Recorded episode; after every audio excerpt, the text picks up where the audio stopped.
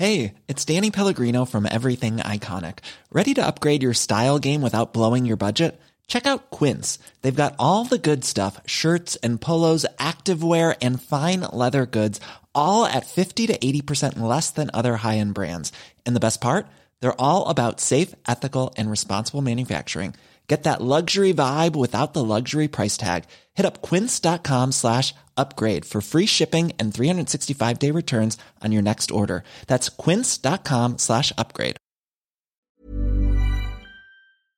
Bonjour à tous et bienvenue dans le Rendez-vous Jeu, l'émission bimensuelle où on vous résume toute l'actu du jeu vidéo et de l'industrie du gaming. C'est parti!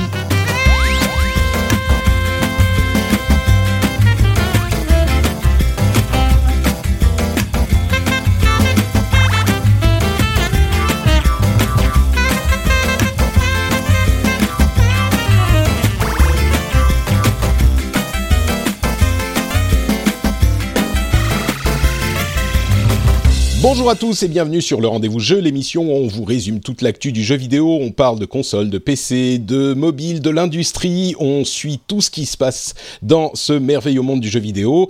On lit toutes les analyses, on voit toutes les news et on en récupère tout ce qui est intéressant et on vous résume tout ça dans une petite émission qui, en plus, si tout va bien, est un minimum distrayante, un minimum marrante à écouter. Je suis Patrick Béja. Aujourd'hui, on va vous parler de Warframe de Anthem qui a eu une, une grosse vidéo dont on va parler un petit peu. On va aussi vous parler évidemment de Fortnite et de Epic. Je pense que c'est le truc inévitable euh, en ce moment. Et on a aussi des petites news sur Octopath Traveler, euh, Hollow Knight, Overwatch League, Nintendo, enfin tout plein de choses. Le jeu préféré des critiques de l'E3 tout plein de petites choses et je suis très heureux de faire cette émission aujourd'hui, euh, plus particulièrement parce que les invités sont d'excellentes factures. J'ai l'immense plaisir de recevoir bah, toutes des premières pour euh, les trois invités. En plus, on a énormément de monde dans l'émission. Donc, je dis des trois, mais en même temps, je ne sais pas si les deux premiers peuvent être considérés comme deux ou comme une entité euh, fusionnée, un petit peu comme Dragon Ball. J'ai Hugo et Max de Game Next Door qui me font le plaisir de de, se joindre à nous pour l'émission. Comment ça va les gars? Ça va bien, écoute, euh, merci beaucoup euh, Patrick de, nous avoir invités dans, dans l'émission. Donc, donc voilà, on est tous les deux une seule et même entité. Euh, nous avons deux fois différentes, deux voix différentes, mais un seul cerveau. bon, bah c'est très cool. on en parlera plus tard dans l'émission, mais vous êtes les créateurs d'une chaîne YouTube que j'apprécie particulièrement, qui s'appelle Game Next Door et qui fait des commentaires très avisé, j'allais dire intelligent, mais les deux correspondent, euh, sur le, jeu vidéo et sur le game design, l'industrie, etc. Et c'est une chaîne que j'aime vraiment beaucoup. Donc je suis très heureux que vous vous joigniez à nous et vous nous en direz plus en fin d'émission. Super, merci. On reçoit également Maïté, alias Escarina de Kiss My Geek, euh, un site web sur la culture geek. Bonjour Maïté, ça va? Très bien, et toi, je suis ravie d'être là. Mais, je suis ravi que tu sois présente aussi.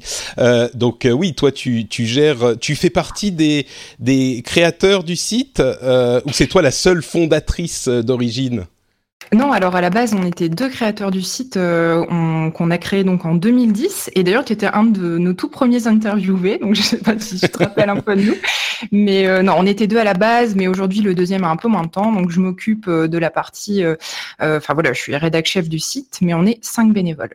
Super, merci beaucoup de nous faire le plaisir de te joindre à nous pour cette émission. Euh, et oui, je me, je me souviens de l'interview. Je crois que j'avais fait un gros effort pour pas euh, écrire pendant quatre pages à chaque question, parce que j'ai tendance à beaucoup parler, comme le savent les auditeurs. euh, donc, bah écoutez, on va se lancer tout de suite parce qu'on est nombreux, donc généralement ça rallonge les émissions. On va essayer de pas faire quatre heures. Euh, on va commencer avec un sujet que euh, je, je je pense qu'il n'est pas au cœur de toutes les préoccupations de, des gamers, mais qui, mine de rien, depuis quelques années, fait de plus en plus de bruit, et c'est assez rare. On a ce phénomène de temps en temps dans le jeu vidéo, mais c'est pas toujours comme ça que ça se passe. Ce sujet, c'est Warframe, à l'occasion de l'annonce de l'arrivée du jeu sur Switch, et de l'annonce de nombreuses extensions, enfin de deux ou trois extensions assez ambitieuses, je me suis dit qu'on pouvait prendre un petit peu de temps pour en parler. Alors, euh, pour ceux qui savent pas, c'est euh, et, ça touche en plus à plein de choses. Ça touche à la Switch, ça touche à Sony également euh, d'une certaine manière. Mais pour ceux qui savent pas, Warframe est un jeu de tir à la première personne, un FPS en c'est pas vraiment du, MMO, mais c'est euh, en, bon. Allez, on va pas passer par quatre chemins. C'est une sorte de Destiny qui était sorti avant Destiny. Il est sorti en 2013, alors que Destiny lui est sorti en 2014. C'était en, mars 2013 pour Warframe, et donc il avait un an et demi d'avance, on va dire, sur euh, Destiny. Il est sorti peut-être pas euh, aussi complet, aussi idéalement fini, peaufiné que certains l'auraient voulu, mais le développeur Digital Extremes a continué à travailler sur le jeu, a réuni une communauté hyper active, hyper enthousiaste. Et cinq ans plus tard, force est de constater que le jeu est aussi euh, et, même plus euh, connaît plus de succès que jamais, tout le monde en parle, et notamment avec l'arrivée de, du jeu sur Switch qui a été annoncé. Et ça touche à plein de choses, comme je le disais. Je crois que la première chose, c'est euh, l'incroyable capacité de Panic Button à porter des jeux, c'est donc le studio qui va s'occuper du portage, à porter des jeux dont on pensait qu'ils ne pourraient jamais arriver sur euh, cette console de manière satisfaisante. Alors bien sûr pour des jeux, c'est eux qui ont fait euh, Doom, Wolfenstein, euh, Rocket League. alors évidemment, c'est pas la même qualité graphique qu'on pouvait avoir sur les consoles de, plus performantes, mais ils sont tout à fait satisfaisants et on imagine que Warframe sera de la même facture. Donc déjà le fait que euh, Panic Button puisse porter les jeux de cette manière, ça donne une, sorte d'image un petit peu différente de la Switch. Mais avant de parler de ça, peut-être, est-ce que vous avez déjà joué à Warframe, euh, vous, vous trois? Peut-être euh, Maïté, on commence par toi Non, pas du tout. Jamais joué à ce jeu. Ça m'étonne pas ça m'étonne pas. Il est, vraiment sous le radar. non, mais parce que il est, personne n'y a joué en fait. Enfin, personne. Ceux qui y ont joué l'adorent, mais je sais pas si vous êtes, euh, si pour ceux qui écoutent l'émission depuis longtemps, je crois qu'on n'en a jamais parlé. Et pourtant, moi, j'y avais joué en 2014, j'y avais joué en 2016. À chaque fois, je suis un petit peu passé au-dessus. Et je me suis dit, oui, bon, celui-là, il va pas rester longtemps. Et pourtant, hmm. bah, il est encore là, il continue. Euh, Hugo et Max, vous y avez joué vous? non, non, non, plus. Euh, mais c'est terrible parce que c'est vraiment, en tout cas moi, Warframe, le, premier souvenir que j'en ai, c'est vraiment sur le sur le PS Store. Euh, de, de, la PlayStation, c'était la 3 ou c'est la 4, hein, c'est sorti que sur 4, je, je suis plus certain. je euh, crois, ouais. Ouais. Et de, de, voir cette espèce de, de jeu euh, free-to-play comme ça, et tu vois presque avec un regard un peu méprisant en disant qu'est-ce que c'est que ce truc un petit peu au loin, quoi. Ça a pas l'air très intéressant. La DA, elle est un petit peu particulière, donc tu peux dire bon qu'est-ce que c'est que ce machin. Et, euh, et c'est vrai que comme tu le dis, c'est, c'est assez fou parce que euh, je sais plus où j'avais lu qu'ils avaient jusqu'à, ils ont eu en tout cas au moins 38 millions de joueurs, un truc comme ça. Donc gros gros succès euh, même pour un free to play et, euh, et oui il est toujours euh, présent aujourd'hui sur PS4 ça fonctionne bien. Je crois que c'est sur PC aussi je crois que c'est très joué aussi Tout sur, à fait, sur Steam et, oui, sur Steam, on avait eu sur les leaks de, de, du nombre de joueurs Steam. alors mhm. attendez, je vais ressortir l'article que j'ai mis dans les dans la partie qu'on traiterait pas forcément, mais Warframe, que je dise pas de bêtises, il est combien genre septième ou huitième au nombre de joueurs. Il a 16 millions de joueurs sur Steam, nombre de joueurs estimés. Donc oui, c'est un succès absolument monumental. Euh, pour ceux qui savent pas de quoi il s'agit, je faisais la comparaison avec Destiny, elle est, je pense, vraiment appropriée. Euh, c'est un jeu de loot, un first-person shooter qui, dans lequel on va essayer de récupérer euh, du loot, farmer des composants pour construire les armures et les armes qu'on a, et puis leveler les armures et les armes pour qu'elles soient plus efficaces et pour qu'elles aient plus de slots de mode pour parler un petit peu des mécaniques, en fait, on peut ajouter des modes à tous les objets qu'on a, à tout l'équipement qu'on a, et les modes vont augmenter la puissance de manière hyper significative, genre on va avoir 400% de vie en plus, 400, 100% euh, de dommages en plus, etc. Et les modes, c'est un petit peu une mécanique à la euh, euh, free-to-play, c'est-à-dire qu'on va augmenter leur puissance, et à chaque fois qu'on va augmenter la puissance d'un mode, ça va coûter de plus en plus cher en monnaie réelle si on le veut, mais on peut également farmer et attendre pour construire euh, tous ces objets et pour les, améliorer leur puissance et améliorer la puissance des modes. Donc l'objet, quand on le level en jouant, eh ben, on va augmenter le nombre de modes qu'on peut y, y, accoler, et les modes, on va en augmenter la puissance en, par le processus du jeu, et si on veut, on peut euh, payer pour avoir un petit peu plus, mais il est tout à fait possible d'y jouer sans payer. Euh, et on a des mécaniques, encore une fois, qui rappellent beaucoup Destiny, puisqu'on va faire des missions. Il y a très peu d'histoire. Euh, c'est un petit peu, comment dire Pour moi, c'est un petit peu le Destiny du pauvre, non pas parce que la qualité est pas bonne, enfin c'est plus un double A qu'un triple A. Il y a le netcode est pas parfait, c'est un petit peu euh, confus parce qu'il y a énormément de choses à faire, comme tous les jeux qui ont 5 ans d'histoire. Là où ils ont fait un choix différent de Destiny, c'est qu'ils ont jamais remis les compteurs à zéro, mais euh, ils ont toujours ajouté du contenu à, ce qui existait déjà. Donc là, au bout de 5 ans, quand on ouvre la carte du système solaire, parce que ça se passe sur le système solaire, on a genre, je sais plus, 500 missions différentes qu'on peut faire, qui sont toutes répétables, qu'on peut faire en équipe euh, jusqu'à 4 joueurs. Il y a une esthétique très ninja, les mouvements sont, très fluides. Enfin, c'est vraiment un jeu... Euh, c'est encore une fois comparable au style de, Destiny, mais euh, qui a continué à étoffer son contenu, là où Destiny a remis les choses à zéro. et pour pour parler de ce qui est euh, du port Switch, je suis curieux d'avoir votre euh, votre avis parce que comme je le disais, Panic Button a porté différents jeux, ils sont pas les seuls. Et, et, donc la Switch est en train de recevoir des jeux, on sait pas la qualité qu'aura Warframe spécifiquement, mais elle est en train de recevoir des jeux dont on pensait pas forcément qu'il serait possible à avoir sur cette console, les derniers Bethesda, et je pense que d'autres développeurs sont en train de s'y intéresser, sur un pauvre petit euh, Tegra X1 euh, qui est un processeur mobile. Du coup, est-ce que la Switch peut vraiment euh, concurrencer les, grosses consoles? Euh, Je pense que la question maintenant se pose un tout petit peu dans une certaine mesure, en tout cas plus que c'était le cas avant. Euh, avec des jeux de, cette, de ce type qui sont en train d'arriver, Nintendo est en train de réussir sur tous les tableaux, j'ai l'impression.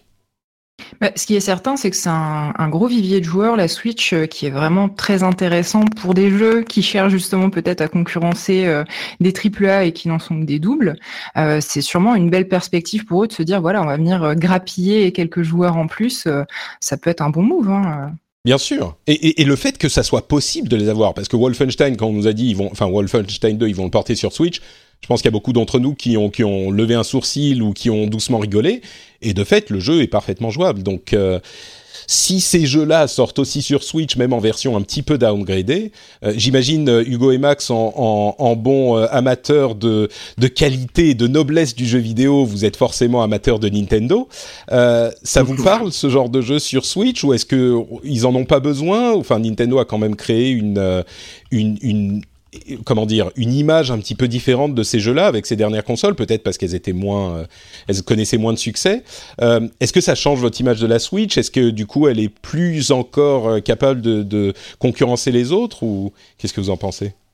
Bah, ça a l'air quand même de, confirmer, comme tu le disais, quand même une certaine, une certaine décision de, Nintendo, parce que Ouais, certes, d'un côté, il y a tout ce qui va être Wolfenstein, Doom, mais bah, plus récemment, il y a eu Fortnite aussi, et le fait euh, qu'il y ait un jeu comme Fortnite sur Switch, donc euh, free to play, euh, TPS, du coup, je suis, en fait, je suis tous les jours, je suis de moins en moins étonné en fait qu'il y ait des jeux qui arrivent sur Switch, puisqu'ils sont de plus en plus. Donc, hmm. je pense que de toute façon, maintenant, je pense qu'on s'y est déjà fait quand même d'une certaine manière. Surtout qu'un jeu comme Warframe, alors je sais pas combien de temps dure une partie, mais avec le côté un petit peu de la Switch très, bah, je me fais une session de potentiellement moins d'une heure, juste 20 minutes. Euh, c'est possible que Warframe s'y prête euh, totalement si c'est des missions de grind euh, assez répétitives. Complètement, c'est des missions qui durent, allez, on peut avoir une mission de 5 minutes, 10 minutes, quelque chose comme ça. C'est vraiment, je rentre, je joue, je sors, ça peut, alors après, on peut y passer beaucoup de temps, mais, mais c'est, je pense que c'est assez approprié. Et d'ailleurs, tu parlais, de, la, du, du, fait que Nintendo est vu juste, on a appris récemment que la moitié du temps de jeu se passe en mobile et la moitié du, temps de jeu se passe en euh, version sur télé. Donc Là encore, Nintendo a vu hyper juste avec son concept. Euh, il y avait une vraie demande et c'est pas que euh, la console est utilisée uniquement en mobile, donc ils auraient mieux fait de, faire une mobile ou, en, docké et donc ils auraient mieux fait de faire une console euh, dockée. C'est vraiment leur concept. Ils ont vu hyper juste là où ils avaient peut-être pas vu aussi juste avec la, la Wii U juste avant. Euh, je voulais parler du coup de Sony également. Je disais que ça liait le truc à Sony. Euh, on a parlé la dernière fois du gros problème euh, que vivait Sony avec cette histoire de crossplay pour Fortnite. Et je pense que là, ça va reposer le problème à la sortie de Warframe quand il arrivera parce que on est dans la même configuration. Il y a des gens qui ont leur compte lié à, à, Warframe sur la console, sur la console PlayStation, Et du coup, est-ce qu'ils vont pas pouvoir lier leur compte à la Switch? Ça va être, euh, ça va remettre une couche et j'espère que, enfin, je pense que Sony doit trouver une solution avant la sortie de Warframe sur Switch. On n'a pas encore de date, donc ils ont peut-être un peu de temps. Mais sinon, ça va remettre une couche et ça va remettre une couche euh, aux, joueurs de Fortnite qui seront également, euh, qui vont avoir l'occasion de redire à quel point ils sont, ils sont frustrés de ne pas pouvoir lier leur compte à la Switch et à la PlayStation en même temps, quoi. Ouais, ils essuient un peu les plâtres hein, là-dessus. Ouais, bah, plus que, ah. ouais. Pardon, vas-y, c'est Non, mais je disais après, voilà, euh, finalement, euh, Sony, euh, là, pour prendre de, l'exemple de, Warframe, le fait que les gens puissent aller passer sur Switch et reprendre leur compte Sony, hein, c'est bien ça la problématique. Si, bah voilà, c'est que Enfin, sur Fortnite en tout cas, si tu as lié ton compte euh, Fortnite à ta PlayStation, eh ben tu peux pas le lier à ton compte Switch. Donc tu es obligé de recréer un autre compte euh, Fortnite pour euh, Du coup, voilà, Sony en fait s'ils se mettent un petit peu s'ils peuvent être très bien se dire bah on s'en fiche finalement, vous avez qu'à jouer sur PS4 et vous avez qu'à on s'en fout.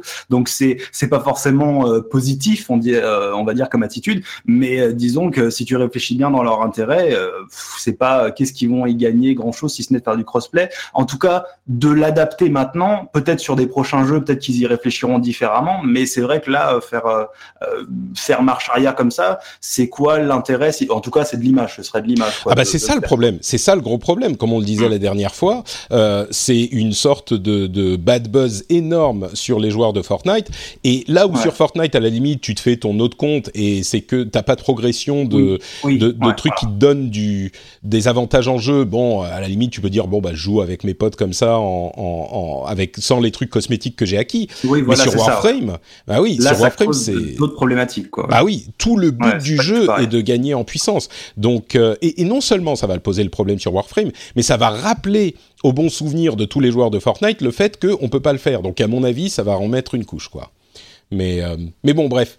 Warframe, Switch, euh, Sony, tout ça est lié, mais je suis assez euh, curieux de voir comment les choses vont évoluer sur Fortnite parce que ils ont fait un truc qui est, euh, pardon, sur Warframe, parce qu'ils ont fait un truc qui est vraiment différent de ce qu'on voit généralement dans l'industrie. On, le voit de temps en temps, mais là ils ont pris le chemin parfait, c'est qu'ils ont lancé petit, pas super peaufiné avec plein de défauts. ils ont continué à améliorer le jeu et ça me fait penser un petit peu moi à dans une ampleur bien moindre, mais à League of Legends, qui, est, qui a été lancé peut-être trois ans avant d'exploser ou deux ans avant d'exploser, euh, et qui s'est construit sur la communauté vraiment, sans beaucoup de marketing, sans beaucoup de communication, qui s'est construit sur la communauté et qui a évidemment connu le succès qu'on sait euh, à force de continuer à travailler sur leur jeu, quoi. Donc euh, c'est la puissance du c'est la puissance du free to play bien maîtrisé, on va dire quoi. C'est-à-dire qu'il faut c'est il est là le, le, le la, clé de succès un peu de ce business model là, c'est voilà, c'est de effectivement se lancer sans trop communiquer, mais de, de profiter vraiment d'une communauté et de, de, pas de barrière à l'entrée, tout simplement pour pouvoir mmh. jouer quoi. Donc euh, je pense qu'effectivement tu, tu fais la comparaison avec League of Legends, mais c'est ça, c'est voilà, c'est un free to play, c'est c'est comme ça que ça doit être envisagé euh, dès la conception et euh, et sur la sur la durée. Donc ouais, ils, ils, ont bien réussi là-dessus, mais voilà parce qu'ils ont bien maîtrisé, ils sont bien lancés dedans, ils ont ils ont fait les ils ont pris les bonnes décisions pour pour arriver jusqu'à Ouais, on est d'accord. Donc à voir comment ça va continuer à évoluer euh, et à la sortie Switch, Switch, je suis sûr que ça va être le moment où tout le monde va encore plus y prêter attention. Donc euh, à suivre. Euh, un autre truc dont je voulais parler, c'est la sortie de la vidéo de 20 minutes d'une mission de Anthem. et je sais qu'on arrive un petit peu après la bataille parce que le 3 est passé, la grosse présentation d'Anthem est passée. Mais justement, pour moi, c'était hyper intéressant cette vidéo de 20 minutes que j'ai regardée bah, de bout en bout et qui pour moi est absolument parfaite pour présenter le jeu. Et je me demande vraiment pourquoi ils n'ont pas montré cette vidéo au moment de l'E3, parce que je crois qu'on était tous un petit peu d'accord au moment de l'E3 pour se dire, bah Anthem, c'est tombé un petit peu à plat. Et puis après, quand les gens ont eu les, le hands-on, tout le monde a dit, ah mais non, en fait, ça a l'air super sympa. Et, mais c'était un petit peu trop tard, parce que la grosse euh, présentation, la grande messe de l'E3, bah, la conférence IA était passée. Et moi, je comprends pas pourquoi ils n'ont pas passé cette vidéo en fin de conférence E3, ou même juste après, euh, après la conférence IA, pour dire aux gens, euh, maintenant on a une vraie vidéo de Anthem et là ça va vous donner envie parce que bon sang ça donne hyper envie. Si vous êtes là encore un petit peu client des jeux services à la Destiny des looters. c'est exactement ce qu'on aimerait voir, ce qu'on espérait voir dans un jeu qui reprendrait le flambeau de Destiny. et, et je comprends pas. Peut-être que la vidéo était pas prête, peut-être que c'était un choix pour pas assommer les gens avec trop longtemps sur Anthem. Mais mais moi j'ai été complètement séduit et il y a de fortes chances que je prenne le jeu à sa sortie maintenant après avoir vu cette vidéo et je comprends pas pourquoi ils l'ont pas montré avant. Vous avez eu euh, le, le, temps de regarder ces 20 minutes de, mission euh, Qu'est-ce que vous en avez pensé vous? Moi, j'ai regardé quelques morceaux euh, seulement. Euh, alors, en fait, moi, j'ai un problème, c'est que quand j'adore un jeu, je me renseigne le moins possible dessus, voilà, pour pas être spoilé. Donc, euh, dans certaines situations, comme aujourd'hui, ça m'handicape un peu. Mais euh, c'est un jeu, vraiment, j'avais eu un coup de cœur l'an passé à l'E3 quand il avait été annoncé. Et c'est vrai que je pense qu'on a tous eu cette petite déception pour ceux qui l'attendaient de ne pas avoir un peu plus à manger pendant cette E3. c'est assez surprenant comme choix, en effet, mais c'est vrai que le, le la vidéo fait vraiment envie. Ce sera probablement du day one pour moi aussi. Faut espérer qu'on voit de nouvelles choses à la Gamescom, peut-être. Peut-être, ou alors, euh, moi je suis un petit peu comme toi, donc peut-être pas de nouvelles choses, justement, c'est bon, maintenant ils ont fait leur vidéo de 20 minutes et euh, on a envie. Mais, mais, mais je me demande, ouais, vraiment la question pour moi, c'est comment ils ont organisé leur conférence E3, quoi, pour, euh, pour être aussi. Ouais, c'est vraiment vraiment surprenant. Euh, je sais pas si c'est votre cam, ce type de jeu, Hugo et Max, ou qu'est-ce que vous en avez pensé? Moyen quand même, ça, les jeux euh, à la Destiny, donc euh, avec le loot, etc. J'en avais pas vraiment fait de, de, de Tu t'es pas laissé happer par le, le puissant fond que sont les, les looters euh, Game as a Service. Et pourtant, j'ai quelqu'un qui peut, qui, qui, peut beaucoup jouer, mais je suis plus jeu compétitif, on va dire. Mais c'est vrai quand même, en thème à, à attirer mon regard, et j'ai regardé du coup un petit peu les les, les, les, 20 minutes de gameplay, euh, tous, les, tous les moments intéressants. Et c'est vrai que ça, ça a l'air bien. Je suis intéressé quand même par euh, toutes les mécaniques bah, de déplacement, surtout où quand même euh, ça va sous l'eau, ça va dans les airs. même si je croyais que visuellement, du coup, c'était peut-être un peu perdu.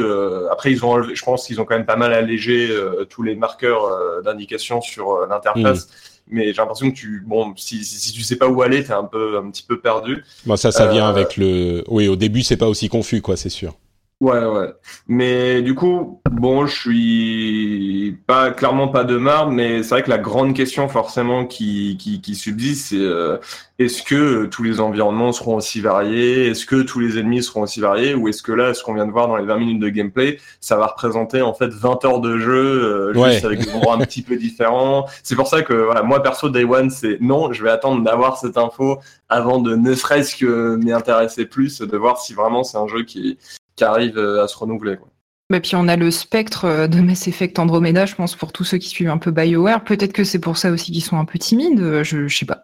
Hmm, c'est possible moi, en tout cas, ce qui me, il y, a deux choses qui, que, que, qui me, qui me, qui me passent un peu par l'esprit quand j'ai vu le trailer. La première, c'est déjà, ouais, l'envergure du jeu. Il y a une date de prévu, hein, je crois que c'est, on sait à peu près. Hein. Février, ouais, février 2019. comme, comme, tous les jeux. Ouais, donc euh, déjà, c'est, c'est vrai que le, le, jeu a l'air vraiment massif euh, parce qu'en plus, il y a cette mécanique de déplacement très rapide, donc forcément, tu dois mettre beaucoup de, de cartes euh, pour pour pouvoir donner un sentiment quand même de, de, de distance sur ces trucs-là. Donc, ça va être un jeu assez énorme mais c'est vrai que quand on pense à Mass Effect Andromeda et à l'histoire récente de BioWare, ça peut, ça peut faire un petit peu peur.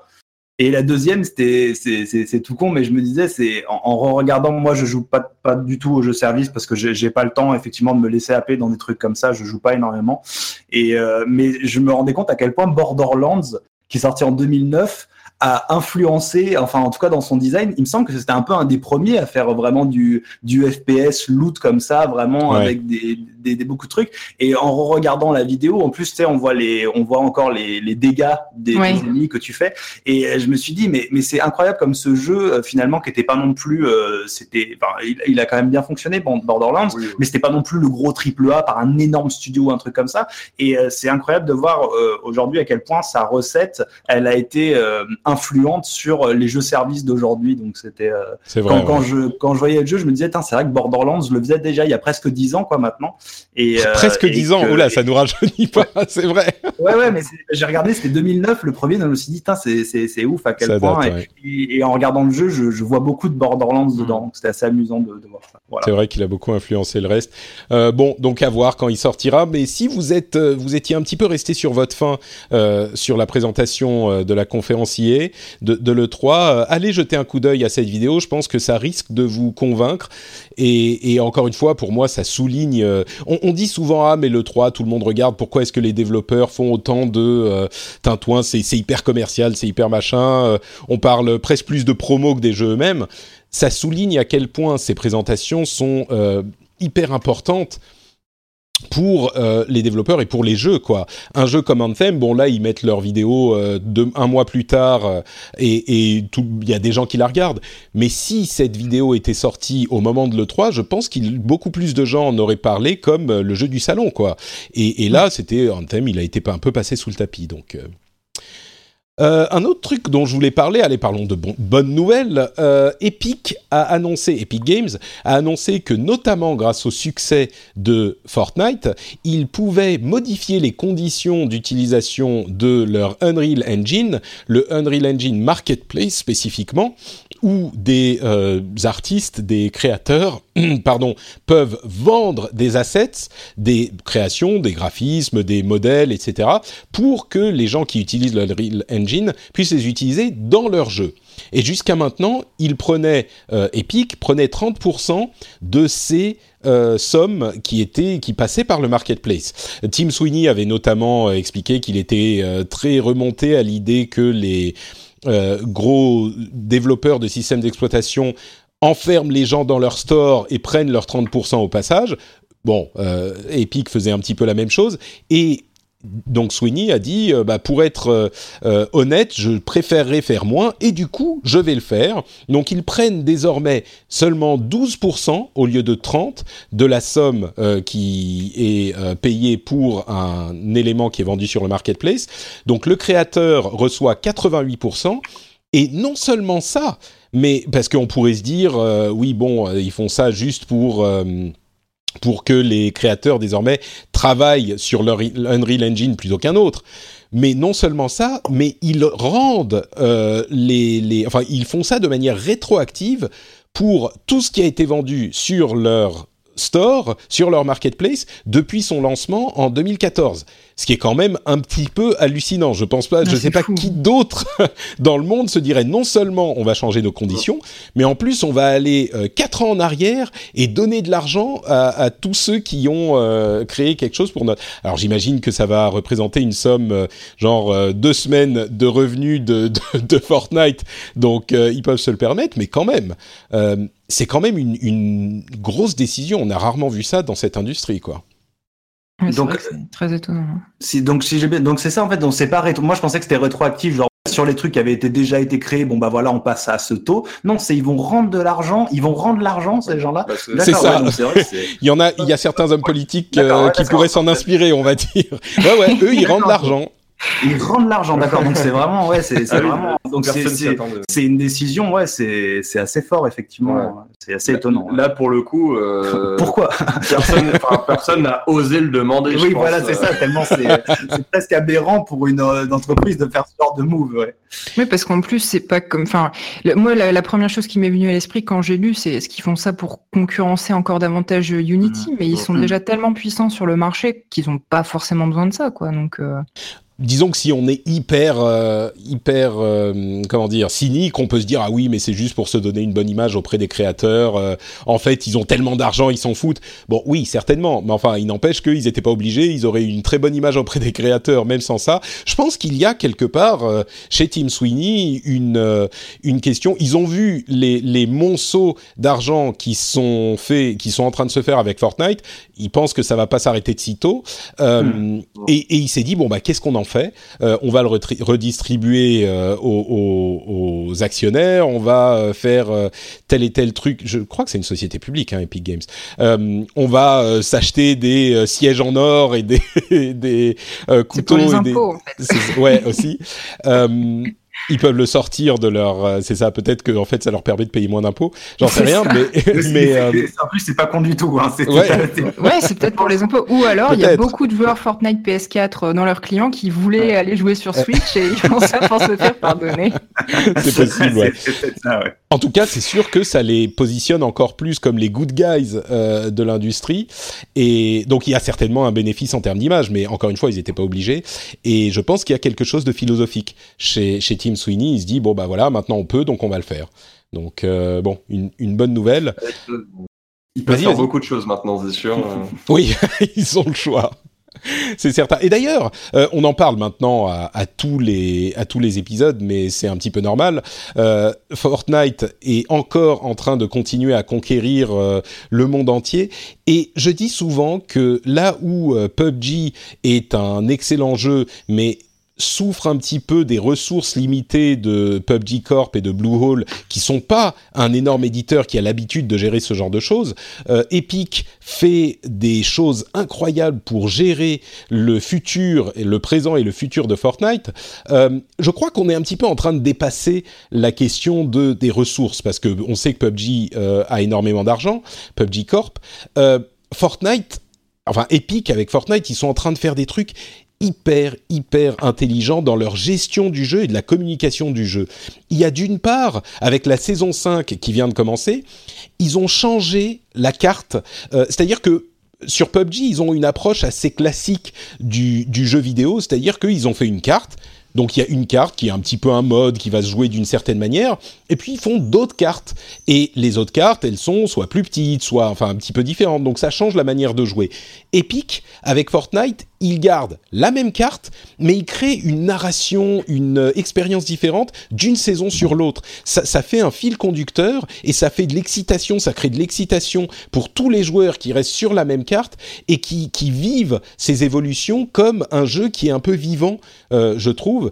Et là où ils ajoutent encore à cette euh, mythologie du jeu, c'est ce qu'ils font avec la communication autour. Je ne sais pas si vous avez vu le ARG, le Alternate Reality Game, où euh, il y a des éléments de Fortnite qui sont apparus dans le monde réel. Il y avait la mascotte de, je sais plus, le, burger, le restaurant de burger du, du, jeu qui est apparu dans le désert aux États-Unis. Il y a quelqu'un qui a mis une photo et donc il y a plein de gens qui sont mis à chercher ce que ça voulait dire. Il y a des lamas, euh, les lamas qui contiennent des, des, des, munitions, enfin des armes, des, du loot dans le jeu.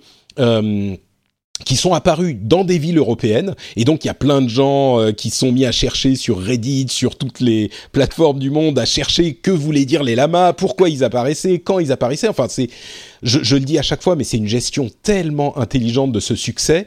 Euh, ça va plus loin que le fait de faire un bon jeu. C'est comment gérer le truc une fois que ça explose et je crois qu'ils le gèrent de la meilleure manière imaginable. Euh, Fortnite. Je sais que Hugo et Max vous êtes plus, euh, vous êtes plus PUBG, je crois.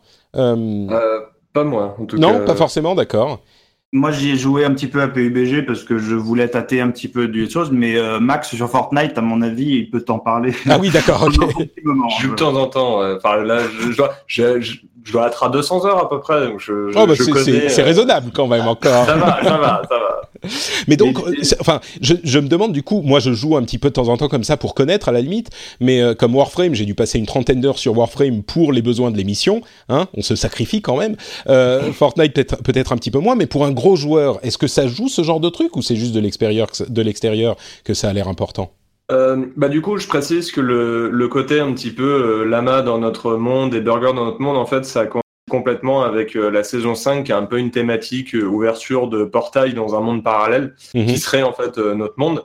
Et il y a eu un, une sorte de trailer vidéo pour justement l'ouverture de la saison 5 où le Ah oui, avec le, gars se retrouve téléporté dans le dans Fortnite en fait. Bah, et en fait, le, en fait, le burger, il est à un endroit de, de, de la carte sur Fortnite et il s'est retrouvé en fait dans un désert de notre, euh, dans un désert, je sais plus en Amérique, je crois. Et, euh, et, en fait, dans la vidéo, on voit le même burger en fait filmé dans le désert américain avec un mec à côté qui euh, arrive dans Fortnite. Donc c'est un ARG quand même euh, qui colle complètement en fait à la thématique de, de, de, cette nouvelle saison.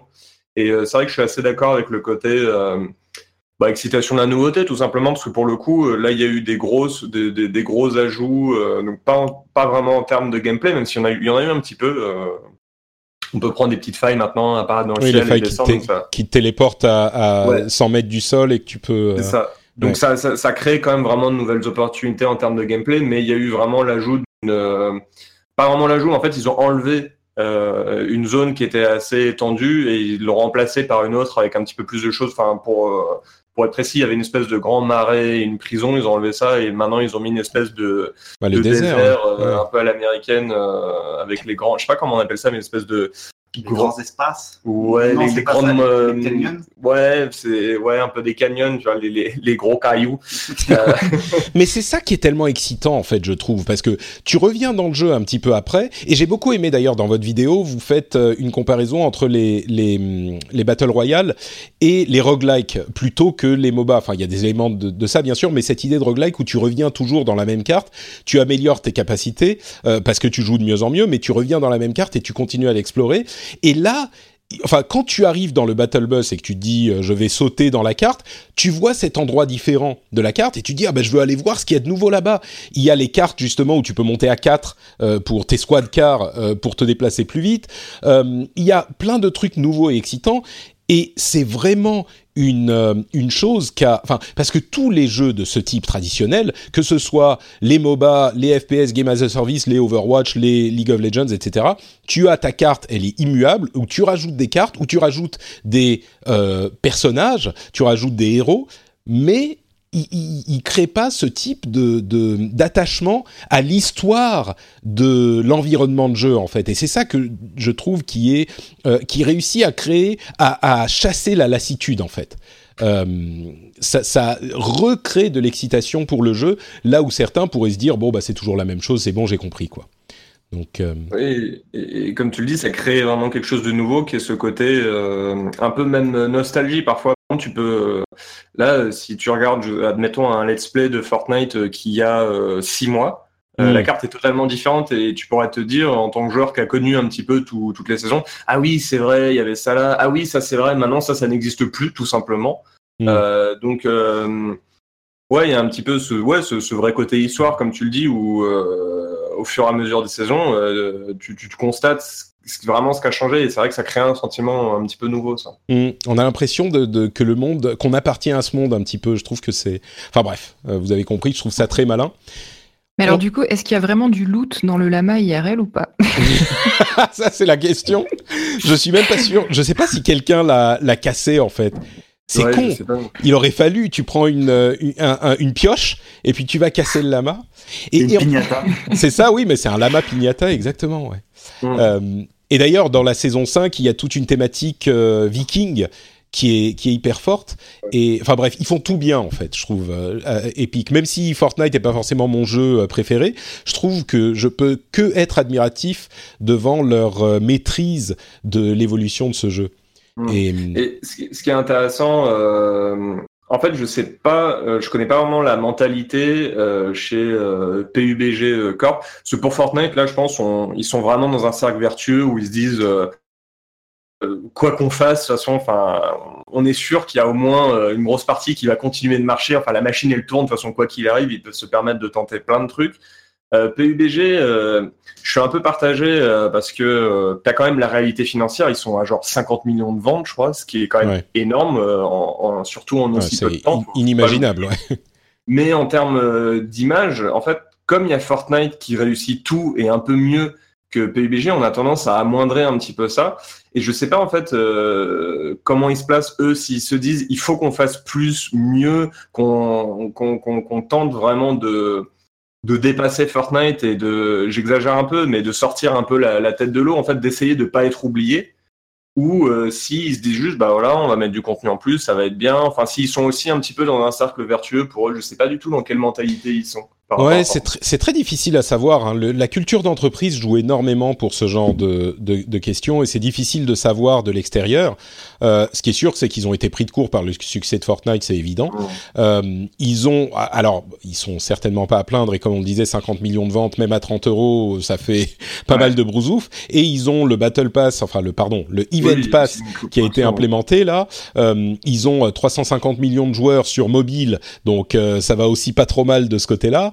Mais mais oui, moi je pense qu'ils ont une approche du jeu qui est différente et le jeu en lui-même est différent aussi. Mais je pense qu'ils sont en train de. C'est pas la même communauté, c'est pas la, pas les mêmes joueurs c'est pas les mêmes joueurs non plus. je crois que Fortnite, quand même, les jeunes, enfin les, les, gosses jouent à ah Fortnite. Je pense qu'ils sortent une grosse partie du public et ils sont pas forcément réceptifs de la même manière à, au changement. Dans PUBG, euh, je, vais pas dire, j'aime pas utiliser le hardcore gamer, mais disons qu'on va peut-être un peu plus réfractaire au changement, des petites modifs, des choses comme ça. Alors que sur côté Fortnite, bah, la nouveauté, ils peuvent tenter vraiment des choses et ils ont un public qui va suivre, comme tu le disais. Et, au-delà du public, vraiment le, le gameplay, l'image, euh, PUBG, c'est un jeu qui se veut plutôt réaliste. c'est assez figiste. Ils ne peuvent pas se permettre euh, 36 trucs. Fortnite, ils peuvent faire ce qu'ils veulent en termes bah, de, créativité, de nouveauté. Euh. et puis dernièrement, le, les, les, dernières communications euh, autour du jeu PUBG, c'était surtout concernant les problèmes de triche euh, et notamment des actions de Tencent par rapport à ça. Donc c'est bien, ils agissent, mais forcément, quand on pense à PUBG, on pense problème de triche et quand on pense à Fortnite, on pense au lama dans la rue. Donc forcément, bah, l'image n'est pas la même. Quoi. Du, coup, j'ai pensé tout à l'heure, je, voulais le souligner et, et j'ai oublié faire euh, Fortnite, j'ai jamais entendu parler de tricheurs, de problème de triche. Donc je dis pas qu'il y en a pas évidemment. Il doit y en avoir. Hmm il, doit y en, avoir certainement. Hein. Oui, oui, sûrement. Mais par rapport à des jeux euh, auxquels j'ai quasiment pas joué, euh, genre Rainbow Six Siege, j'ai pas du tout joué, ou PUBG, j'ai très peu joué. Eux, je sais qu'il y a des tricheurs, alors j'y joue pas. Alors que Fortnite, j'y joue pas mal, et j'ai jamais entendu parler de tricheurs, donc j'ai l'impression, c'est quelque chose du coup. Enfin, c'est le genre de choses on s'en plaint que quand on les remarque, euh, on, on, le dit pas parce que quand on les remarque pas, parce que ça nous paraît normal. Mais au final, ça l'est peut-être pas, pas tant que ça, et c'est quelque chose aussi d'assez important, je pense. C'est sûr. À, remarquer quand même.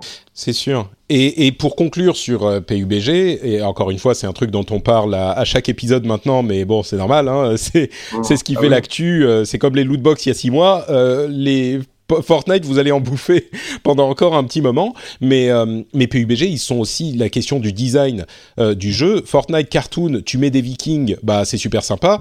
Si tu mets euh, un skin God of War dans dans PUBG, évidemment tout le monde va tirer la gueule. Donc mhm. ils, ils, peuvent pas, ils ont pas les mêmes latitudes. Et, et ce qui est sûr, c'est que aujourd'hui tout va bien, mais je pense qu'ils regardent le truc à un an, deux ans, cinq ans. Et, et, sur la durée, euh, Fortnite a le vent en poupe et on le voit bien durer longtemps et pouvoir se renouveler. PUBG, c'est plus compliqué, quoi. Donc, euh, bon, enfin, on, on, ne plaint ni l'un ni l'autre, mais c'est intéressant à observer quand même. Euh, une petite note, on avait parlé de l'étude euh, il y a quelques, bah, l'épisode précédent d'ailleurs, selon laquelle 69% des joueurs de Fortnite avaient acheté quelque chose en jeu et que leur dépense moyenne était de 85 dollars. Alors, on se doutait bien qu'on pouvait faire des erreurs sur les les études de ce type. Euh, donc on y mettait quand même euh, une certain, un certain bémol. Mais entre-temps, j'ai parlé à Thomas Bidot euh, pour mon émission anglophone Pixels, qui m'a dit que euh, pour le coup, c'était même pas que c'était peut-être un peu approximatif, c'est qu'on pouvait rien en tirer vraiment comme conclusion pour deux raisons. D'une part, parce que on n'a pas de comparaison avec d'autres jeux, c'est-à-dire que généralement, on ne pose pas la question aux joueurs d'un jeu on euh, pose la question, enfin, on, étudie des chiffres euh, froids et objectifs sur l'ensemble des, des, joueurs tout court, qu'ils jouent ou qu'ils jouent pas au jeu. Donc, ça veut pas dire que ça veut forcément rien dire quand on pose la question aux joueurs du jeu. C'est juste que euh, si ça se trouve, sur les joueurs réguliers d'autres jeux, on est aussi à 69% ou à 50 ou à 80, on n'en sait rien, mais euh, on n'a pas ce chiffre-là. Donc on n'a rien à quoi comparer. Et l'autre truc, c'est que, comme je l'évoquais, euh, les, les, études de, les études statistiques préfèrent généralement se faire sur des chiffres et pas sur des questions qu'on pose aux gens. Parce que la question que tu vas poser, bah la réponse, euh, les gens ont une mauvaise mémoire ou des impressions peut-être un petit peu différentes, donc on peut pas se fier aux réponses que donnent les gens. Et donc pour cette raison également, euh, la, les réponses ne sont pas fiables. Donc euh, pour Thomas, qui sait de quoi il parle, euh, ces chiffres-là n'ont pas vraiment de valeur, euh, de, de, valeur du tout. Donc euh, bon, voilà, je voulais faire un, une petite correction sur ce qu'on avait dit la dernière fois, parce que nous on se disait, c'est quand même impressionnant, peut-être qu'il y a du vrai, visiblement, euh, alors oui, peut-être qu'il y a du vrai, mais on ne sait pas trop, donc il vaut mieux pas trop s'y fier. Euh, et puis, euh, oui, vas-y. Maxime, tu, tu, il me semble qu'on avait remarqué que c'était, euh, c'était les joueurs qui jouaient 20 heures, c'est ça? La, question a été posée à des joueurs qui jouaient un certain minimum de temps ou c'était pas ça? Oui, je sais plus. Oui, de, de mémoire, c'était quelque chose comme ça. Après, j'ai. Alors, c'était pas un, minimum de temps. C'était des gens qui considéraient que Fortnite était leur jeu principal. D'accord, voilà. Donc ce qui, est, ce qui est, quand même aussi pas non plus, euh, pas non plus, c'est pas tous les joueurs de Fortnite qui considèrent que Fortnite est leur jeu principal aussi. Donc ça, il euh, faut aussi ouais nuancer euh, à ce niveau-là aussi. C'est sûr. Bah, disons que euh, ça serait intéressant de comparer à d'autres jeux pour lesquels on ferait des études sur les gens qui considèrent que tel jeu est leur jeu principal. Mais euh, disons que peut-être qu'on aurait, j'en sais rien, si là on est à 69%, peut-être que d'autres ça serait 60 et d'autres 80 euh, ou j'en ai aucune idée. Mais c'est sûr que une personne qui a son jeu principal qui est tel jeu, bah, si on pense, je sais pas moi, par exemple à Hearthstone, si tu joues à Hearthstone euh, toutes les semaines ou tous les jours depuis 6 mois, il y a de fortes chances que tu aies dépensé un petit peu d'argent et je serais pas surpris que ça soit 70% des joueurs aussi. Donc Parlons un petit peu de Coupe du Monde, tiens. On, va pas on va pas y couper euh, quand même. Vous avez regardé la finale euh, hier quand même? Vous êtes de bons Français ou pas? Non, pas moi. non Quelle honte Rendez votre passeport. Euh, moi, bon, moi, je, suis un petit peu, je suis un petit peu hypocrite parce que j'ai regardé que la finale, j'ai regardé aucun autre match. À la finale, je me suis dit bon, quand même, allez, il faut quand même. Euh, bon, j'étais content puisqu'on a gagné. Euh, mais ouais, euh, pour revenir à Fortnite, euh, du coup, bah, on a eu droit à notre petite célébration Fortnite, Fortnitienne dans la finale de la Coupe du Monde. C'est Griezmann qui a fait la danse du loser avec son L sur le front et qui secoue les jambes, qui vient de Fortnite. Donc encore une fois. Pardon? C'est pas l'emote la plus sympathique, ouais. ouais, c'est un petit peu, ça manque un petit peu de respect, je trouve. Mais bon, euh, encore une fois, Fortnite dans un événement sportif euh, de, très grande ampleur, donc ça montre une fois de plus leur euh, leur portée. C'est pop Fortnite aujourd'hui. Mmh. c'est voilà, c'est de la culture mondiale. C'est voilà, c'est vraiment ça de, de, voir que ça arrive à faire une espèce de crossover avec euh, la Coupe du Monde, tu te dis bon bah voilà, on est à ce niveau-là quoi. J'ai l'impression que j'ai jamais vu un, phénomène qui soit. Enfin, on a eu des jeux vidéo qui ont pris le monde d'assaut, mais pas aussi vite et pas de manière aussi profonde.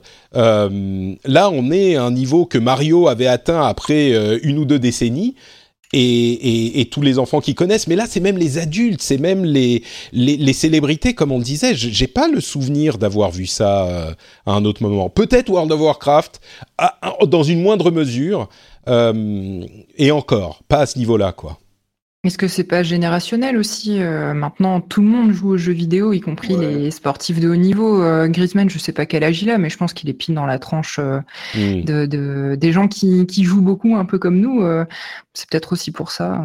Non, certainement, oui, ça doit. T'as as tout à fait raison, ça doit jouer, ouais.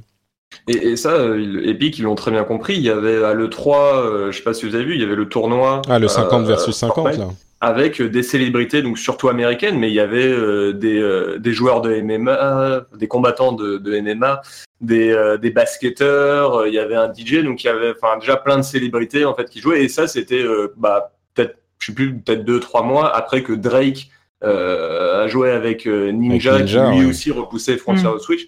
Mais clairement, ouais, Fortnite, il, en fait, il est vraiment en train de dépasser les frontières en fait euh, que connaissait le, jeu vidéo jusque-là. Je sais pas, moi j'ai l'image pour, euh, tu vois, un jeu comme PUBG, je pense qu'il en sort pas trop, ah non, trop. pas du tout à ce niveau ah oui, non. PUBG, je vois un peu genre une, une piscine vide en fait qui représente les, les joueurs. Euh, potentiels de, de, de, PUBG et qui, qui se remplit, mais on voit les limites bien définies. Alors que Fortnite, tu sais pas où ça va s'arrêter, c'est le barrage qui a pété. Euh, t'as vraiment l'eau qui coule partout, tu, sais pas euh, jusqu'où Fortnite va aller, quoi. Mmh. Oui, non, c'est sûr. Et puis même moi, quand je vois ce genre de truc, je me dis bon bah je vais retester un petit peu. C'est pas ma, cam, mais je vais rejouer. Je vais essayer de trouver le fun. Euh, et je suis sûr, enfin forcément, c'est la puissance de la pub, quoi. Je suis sûr qu'il y a plein de gens qui disent ah oh, bon bah ça fait tellement de bruit, je vais tester un petit peu aussi, alors qu'a priori ils étaient pas forcément clients, quoi. Donc Ouais, par contre, a priori, ça parle qu'à ceux qui, qui, connaissent un minimum Fortnite, parce que moi, je vois quelqu'un qui fait ça. Euh, enfin, si je connaissais pas le jeu, ça m'aurait probablement pas parlé. J'aurais juste. Oui, moi, je l'ai su grâce à Twitter aussi. Tu vois, j'ai pas reconnu. Euh, c'est pareil. Euh, je, je, savais pas qu'il faisait la danse de Fortnite. Enfin, je l'ai su après en regardant sur Twitter. Non, mais, c'est ça qui joue. Le match, je savais pas. Mais, c'est ça qui joue. C'est voilà. Oui, c'est ça. Ouais, je suis quand même, c'est ça, bien sûr. Ouais, parce que justement, tu as euh, les gens qui viennent sur Twitter et qui disent ah hmm. Fortnite encore machin, et donc ça continue à faire parler du jeu. Mais tu as tout à fait raison, c'est ce que tu disais, Maïté. Euh, aujourd'hui, on a euh, des gens qui sont dans cette tranche d'âge, et donc ce genre de choses est possible. c'est certainement un facteur hyper important pour le, le, succès dans cette catégorie de population, quoi. Hmm. et puis pour, pour en finir, FIFA avait encore raison je ne sais pas si vous êtes au courant, mais euh, tous les 4 ans, les développeurs de EA font une simulation avec euh, le FIFA du moment et essayent de voir euh, qui gagnera la Coupe du Monde en faisant jouer bah, leurs ordinateurs selon les équipes qui sont enregistrées avec leurs stats et tout dans le jeu. Et encore une fois, ils ont trouvé la bonne, euh, le bon vainqueur. Et c'est le cas depuis 8 ans maintenant, si je ne m'abuse. Euh, qu'est-ce Donc ce serait la troisième Coupe du Monde, quoi, C'est ça, exactement, exactement. Euh, en 2010, je regarde l'article du Monde sur le sujet. Et oui, c'est bien ça. En, en, 2010, ils avaient vu l'Espagne gagner et je ne sais plus qui c'était en 2014. C'est l'Allemagne. L'Allemagne, voilà. Vous, voyez comme je suis un, grand fan de foot. je, ne euh, suis pas beaucoup non plus, mais voilà, euh, la, Coupe du Monde, je suis quoi. c'est le seul, moment de foot euh, que je suis. Ils sont obligés de se défendre ici. c'est fabuleux, c'est fabuleux. Tu te rends compte, je suis obligé de me défendre, dire bon j'ai un peu regardé. Non, mais il y a aucune. non, non, mais je suis pas hein, en général. C'était juste pour la Coupe du Monde. non, non, mais on est... Ce qui est amusant, c'est parce que cette, cette Coupe du Monde, du coup, pour l'avoir suivie, elle était assez incroyable parce qu'il y a vraiment des, des grosses équipes qui se sont fait sortir l'Allemagne s'est fait sortir très tôt. Enfin, moi j'ai trouvé, enfin, c'était constamment en, de la surprise. Enfin, il y a quand même le Japon qui a mené pendant une bonne partie 2-0 avec face à la Belgique, je crois. Donc c'était, enfin, c'était n'importe quoi cette Coupe du Monde. Et de se dire que voilà, il y est malgré tout ça, a pu prévoir le, la, victoire de la France. Et quand on voit les premiers matchs, c'était pas forcément évident. Donc euh, ouais, c'est assez rigolo. C'est intéressant. Bon, ils n'avaient pas tout à fait le même parcours euh, que ce qui s'est passé, mais au final, c'est euh, la même équipe. Qui Et ce qui est quand même, une fois, tu te dis ah ouais, bon, c'est marrant. Deux fois, c'est un beaucoup de chance. Trois fois, tu te dis il y a peut-être quelque chose un petit ça peu. Commence à faire, ouais, ça commence à faire. Inutile de faire des coupes du monde maintenant. Il suffit juste de faire sortir un tournoi de FIFA et hop, c'est fini, c'est fini. C'est ça, exactement. je pense que face à Paul le Poulpe, euh, ils font pas le poids. Voilà, c'est ça, exactement. pas le poids. Euh, donc, bah écoutez, voilà pour euh, nos petits euh, sujets principaux. On va continuer avec des sujets un petit peu plus rapides. D'abord, Octopath Octopath Traveler est disponible, c'est l'un des gros jeux qui est dispo ce mois-ci. moi j'ai joué un petit peu, j'avoue que c'est pas forcément ma cam. Est-ce qu'il y en a parmi vous Bon, c'est un petit jeu japonais, rétro, machin, ça va vous parler quand même à vous tous, non? Ouais. Pas eu encore l'occasion, malheureusement, voilà. Non, Maïté, toi, t'es moi, j'avais fait la, démo. Alors, je, je, suis une inconditionnelle des RPG. Euh, c'est certainement mon, mon genre de cœur, mais plus ça avance et plus j'ai du mal avec les JRPG. Euh, je sais pas, je trouve que les scénarios sont niais. J'ai l'impression de voir la même chose en boucle depuis 15 euh, ans. Oh, tu te réveilles, tu ne souviens plus qui tu es et tu es dans un monde qui est envahi. ouais, d'accord. Ou tu es un orphelin, ou bien ça, ou bien. Bref, et j'avais joué à la démo et j'ai eu l'impression de revoir ce que j'avais déjà vu 30 fois. Donc euh, voilà. Ça n'a pas été plus loin. Ça a l'air d'être le, propos. Enfin voilà, il y a une volonté. C'est presque le but, ouais. Euh, voilà, donc tu te dis effectivement si si t'es déjà euh, si t'as déjà fait l'overdose du, du JRPG ultra classique, effectivement c'est pas forcément bienvenu quoi. Clairement. Je, je, trouve que c'est quand même un petit peu une occasion manquée parce que mine de rien ils ont clairement l'envie et le, le, but de raviver la flamme d'une d'une époque où le JRPG était à l'honneur, euh, mais ils ont aussi euh, réussi à le, moderniser dans le look au moins, et à vrai dire même un petit peu dans les systèmes, le système de, où tu peux accumuler tes, tes tours et puis faire une attaque super puissante, c'est intéressant quoi comme système. Euh, et dans les graphismes, parce que c'est clairement des graphismes rétro, mais c'est des graphismes rétro tels qu'on n'aurait jamais pu les voir parce qu'il y a tout un élément 3D, on n'aurait jamais pu les voir à l'époque. Et malgré ça, effectivement, mon impression, alors j'ai pas beaucoup joué, mais euh, mais pareil, j'ai eu la même impression et, je pense que les retours qu'on en a, c'est un petit peu les mêmes. Ça va plaire à certains, mais euh, il y a quand même euh, beaucoup de gens qui disent oui, enfin l'histoire, ça reste assez bas des pâquerettes. ils sont tous, bah, comme tu disais, Maïté, ils sont tous un petit peu niais. les les les persos que tu vas récupérer, ils interagissent pas vraiment entre eux différemment en fonction de comment tu les récupères. donc je crois que oui, c'est le propos, mais dans une époque où justement on essaye de moderniser euh, énormément de concepts qui ont eu du succès il y a 10 ans, 20 ans, euh, et de les amener avec, de leur ajouter le meilleur de ce qu'on a compris euh, du jeu vidéo mm. depuis, je trouve qu'il y a quand même quelque chose d'un petit peu dommage à voir certains des développeurs japonais, certains y arrivent maintenant, mais certains autres restent un petit peu, j'ai l'impression, enfermés dans leur code, quoi. Et je crois que c'est c'est ce qu'on voit dans Octopath Traveler. Aujourd'hui, on, dirait que c'est juste plus assez en fait. Comme tu dis, on voit tellement de choses, surtout euh, dans, le RPG. Et moi, du coup, je m'oriente plus vers le RPG occidental pour euh, pour euh, pour le coup. On voit tellement de choses au niveau scénaristique qu'on a l'impression de faire un bond en arrière de 20 ans quand on retourne sur ce genre de jeu. Et c'est c'est dommage quoi. Enfin là, tu vois, même au niveau du gameplay, tu parlais de la possibilité de cumuler plusieurs de ces actions pour faire un coup plus puissant. On a déjà vu ça dans Bravely. Bravely Default. Ouais. Bravely Default. voilà je veux dire, à part Persona 5 dernièrement. Ouais, j'allais justement te demander effectivement ce que tu pensais, parce que voilà, pour moi, l'IGR. I'm Sandra, and I'm just the professional your small business was looking for. But you didn't hire me because you didn't use LinkedIn jobs. LinkedIn has professionals you can't find anywhere else, including those who aren't actively looking for a new job, but might be open to the perfect role, like me. In a given month, over 70% of LinkedIn users don't visit other leading job sites. So if you're not looking on LinkedIn, you'll miss out on great candidates like Sandra. Start hiring professionals like a professional. Post your free job on linkedin.com/people today. When you need mealtime inspiration, it's worth shopping Kroger, where you'll find over 30,000 mouthwatering choices that excite your inner foodie. And no matter what tasty choice you make, you'll enjoy our everyday low prices, plus extra ways to save, like digital coupons worth over $600 each week. You can also save up to $1 off per gallon at the pump with fuel points. More savings and more inspiring flavors make shopping Kroger worth it every time. Kroger, fresh for everyone. Fuel restrictions apply. RPG, effectivement, Persona 5, ça a été un petit peu le, le dernier à, à, faire quelque chose, et à la fois sur le plan esthétique, mais euh, même en termes d'histoire, il y a quand même des choses intéressantes sur les concepts et tout. Euh, donc, c'est quand même, je voulais te demander effectivement ce que tu en pensais, si tu es une grosse joueuse de, de RPG et de JRPG, euh, ce que tu pensais de Persona 5. Et le, le gros problème aujourd'hui pour les joueurs de, de RPG, c'est le temps. Ah bah oui, ouais. Ça, c'est un autre problème. Et du coup, moi, j'ai tendance à, à, trier encore plus drastiquement les RPG auxquels je joue à cause de ça, quoi.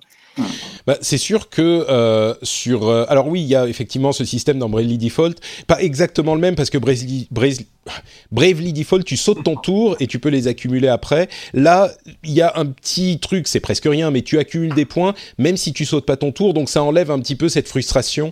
Mais c'est bon, c'est un détail. C'est marrant parce que j'ai rejoué à Persona 5. Euh, J'avais joué, je sais plus, une dizaine d'heures à sa sortie. Là, j'ai été pris d'une envie de, de rejouer euh, et j'ai pas mal apprécié, encore une fois, ce qui est un JRPG hyper classique dans le gameplay, euh, mais je me suis retrouvé, après avoir euh, terminé un donjon, à me replonger dans le, le, reste, le quotidien euh, du jeu, et je me suis dit... Euh, bon, enfin, c'est je sais pas pourquoi sur le 4 ça m'avait pas gêné, mais sur le 5 c'est un petit peu fastidieux.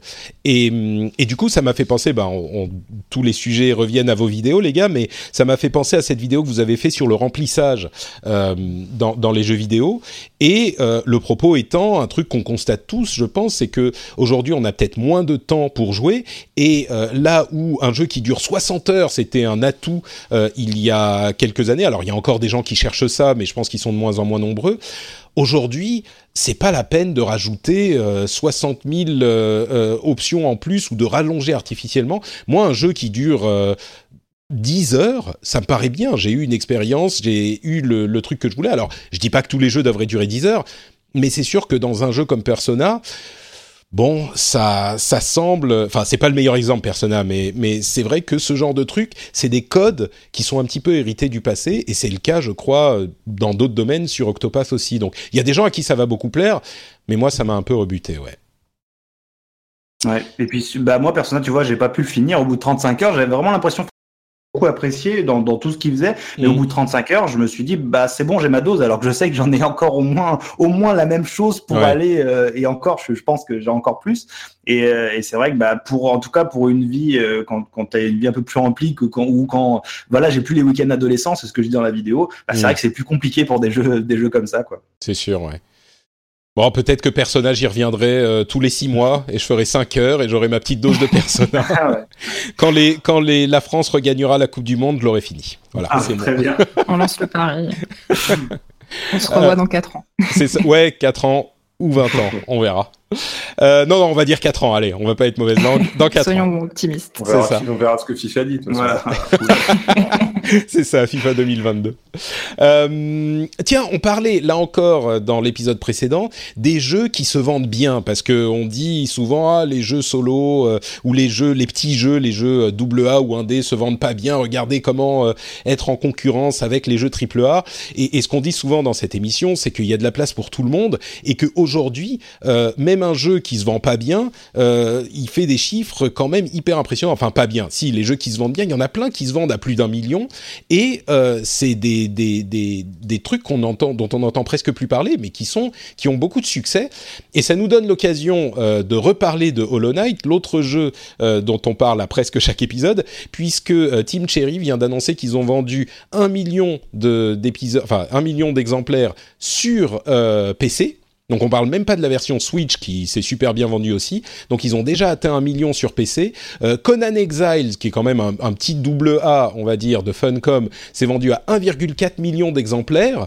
Euh, qui a entendu parler ici de Conan Exile Enfin, on en a tous entendu parler. C'est un jeu de survival machin dans le monde de Conan. Il a l'air sympa, mais enfin, c'est vraiment un petit jeu qui est passé comme ça. Vampire, euh, qui vient de sortir, Vampire de chez Dontnod, dont je crois l'ensemble de l'industrie s'est dit ah ouais bon c'est un jeu sympa, mais il a quand même beaucoup de défauts. Voilà encore un jeu. Euh, un jeu solo euh, qui va se planter, euh, voilà, c'est la fin des jeux solo, je sais pas quoi.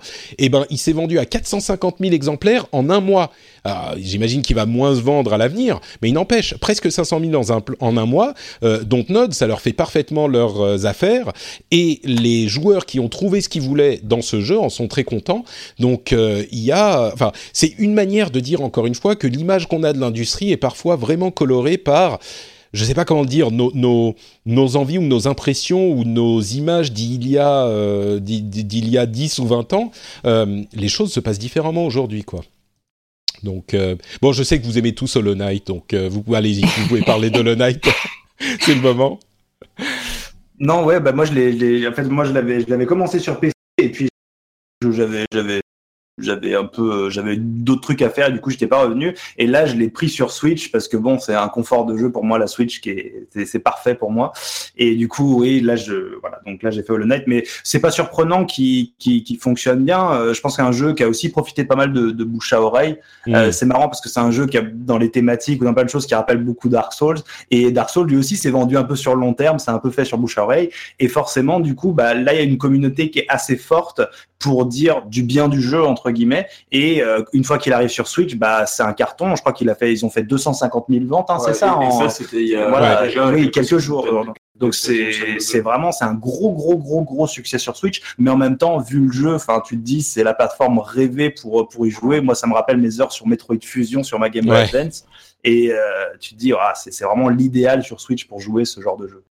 Ah, j'ai tellement hâte de voir euh, sortir Dead Cells. Euh, je leur souhaite le même succès sur voilà, aussi, ça va, ça va, effectivement, là, de plus que quelques, ouais, Dead Cells complètement. Et je pense que déjà, ça a bien fonctionné pour Motion Twin avec ce jeu, mais je pense que sur Switch, ça va être un massacre, hein, vraiment pour mhm. eux. Ça va je crois aussi, ouais. C'est vraiment le jeu euh, que toute la communauté Switch, enfin le type de jeu que toute la communauté des joueurs Switch est, est prête à avaler dès sa sortie, quoi. Donc, c'est c'est marrant d'ailleurs de, toutes ces, comment dire, euh, cette euh, approbation pour Hollow Knight, qui est un excellent jeu. Je dis, enfin, c'est pas mon truc, mais je lui reconnais énormément de qualité.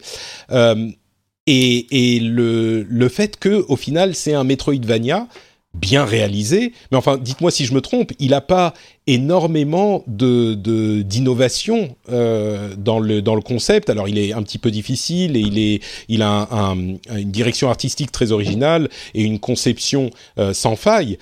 Mais il n'est pas non plus euh, le jeu qui introduit des concepts intéressants et différents. Hein. C'est, je me trompe pas en disant ça.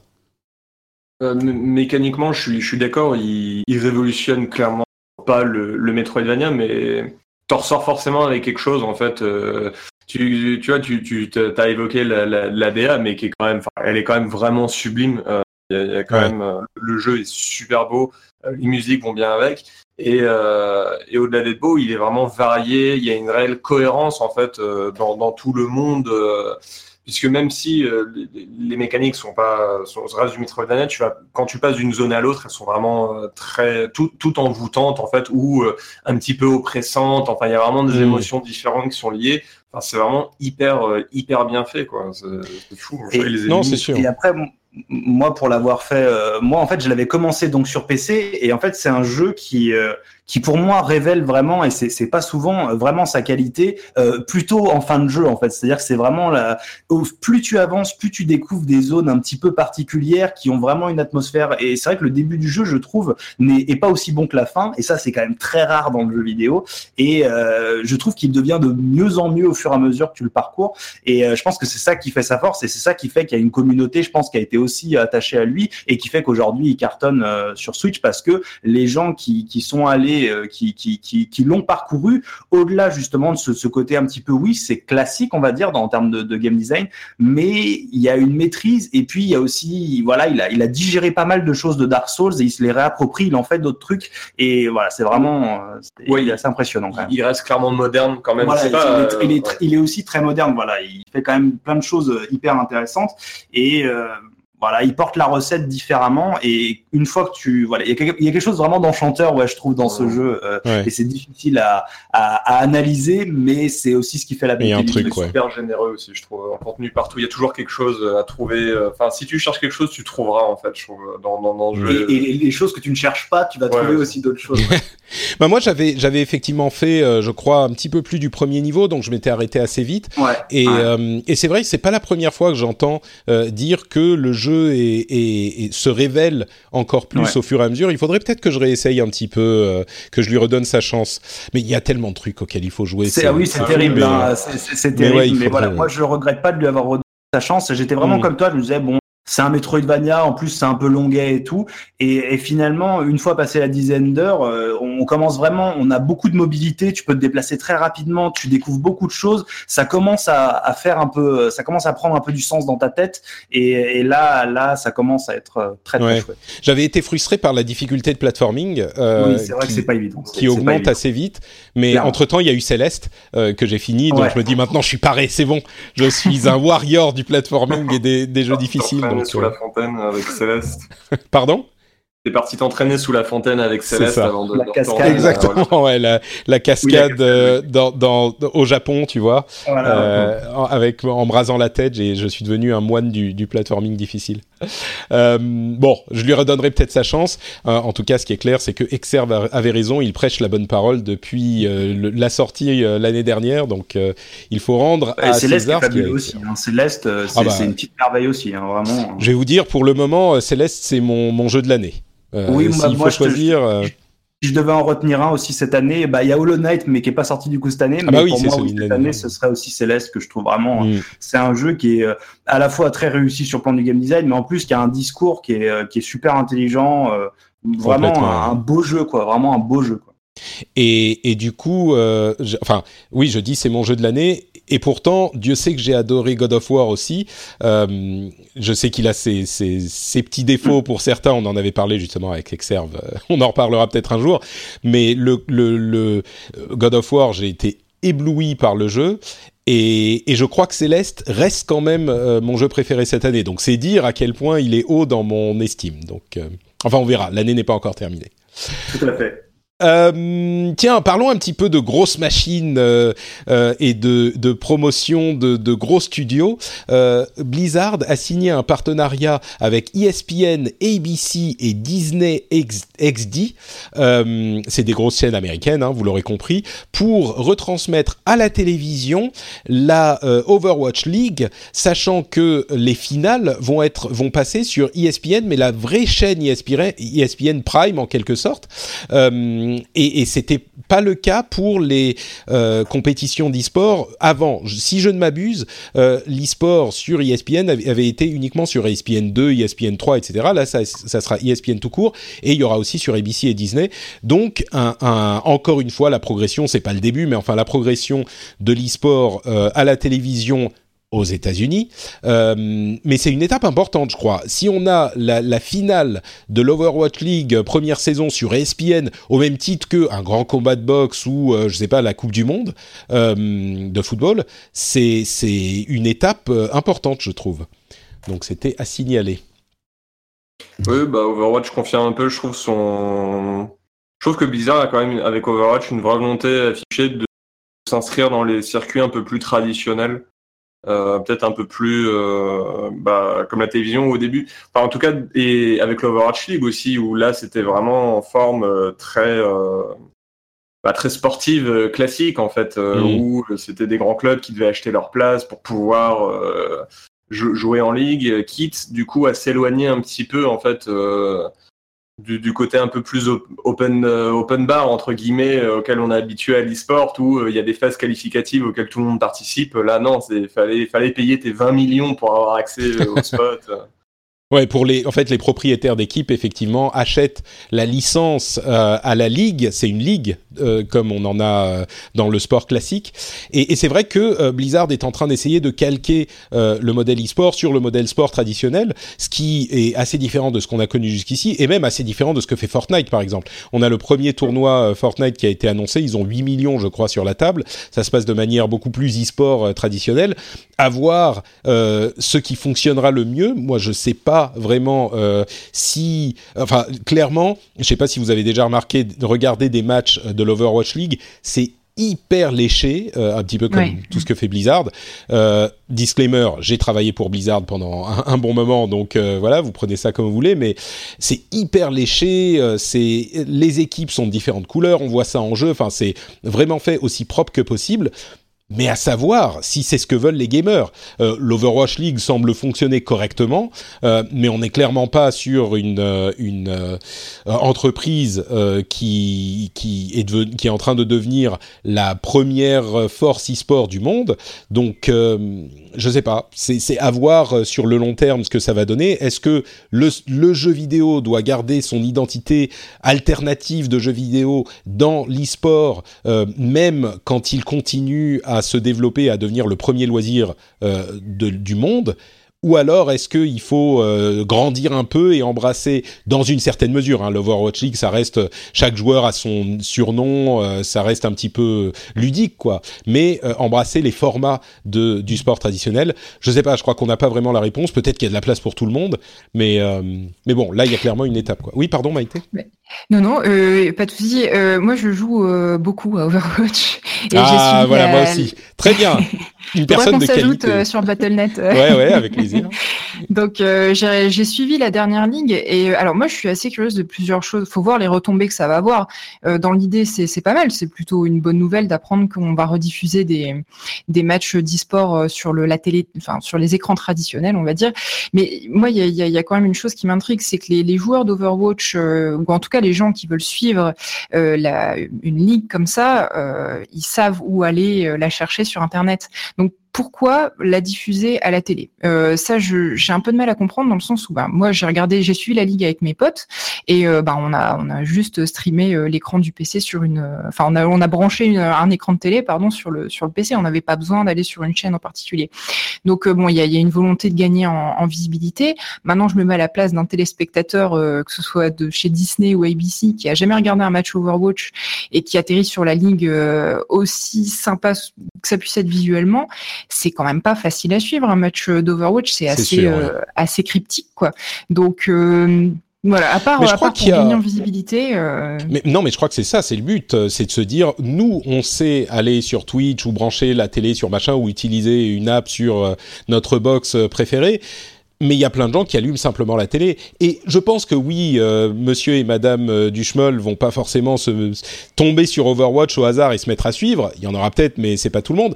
Mais peut-être que si tu vas chez des potes et euh, que tu dis, euh, bah justement, tu le disais tout à l'heure, Maïté, les, la génération, les générations d'aujourd'hui jouent un petit peu aux jeux vidéo. T'as des gens qui jouent à Fortnite, tu leur dis ah ouais c'est un FPS aussi, sauf que c'est en équipe machin. Tu t'allumes la télé et c'est dessus. Tu te fais ta soirée comme tu te fais ta soirée pour euh, la Coupe du Monde ou le Super Bowl ou Dieu sait quoi et t'amènes le popcorn, et puis les gens regardent, ils suivent un peu, au bout d'une heure, ils comprennent plus ou moins ce qu'il faut faire. C'est le pari. Je ne sais pas si ça fonctionnera, mais je pense que c'est ça le pari, c'est de se dire on va amener euh, ce type de d'événements facilement dans le monde euh, des gens qui ne sont pas habitués. C'est exactement le but, je, crois. Tu as, mis le doigt dessus, mais euh, dans l'autre sens en fait, c'est que c'est pour amener ça chez les gens qui savent pas brancher leur télé sur Twitch. Je crois. Oui, ce sera intéressant de voir les retomber. Hein, oui, c'est sûr. Ouais. ouais, moi personnellement, je suis pas convaincu que ce soit plus par visibilité que par sécurité en fait, parce que je trouve qu'il y y a quand même la dure réalité de l'e-sport qui est que ça se trouve dans un an plus personne joue à ton jeu. Euh, même si t'es Blizzard, surtout quand t'as des titans comme euh, Fortnite ou PUBG qui sont sortis de nulle part, enfin clairement. Et euh, je trouve que sécuriser des deals euh, avec la télévision ou, euh, comme on disait avec l'Overwatch League, c'est très safe en fait, c'est très sécurisé.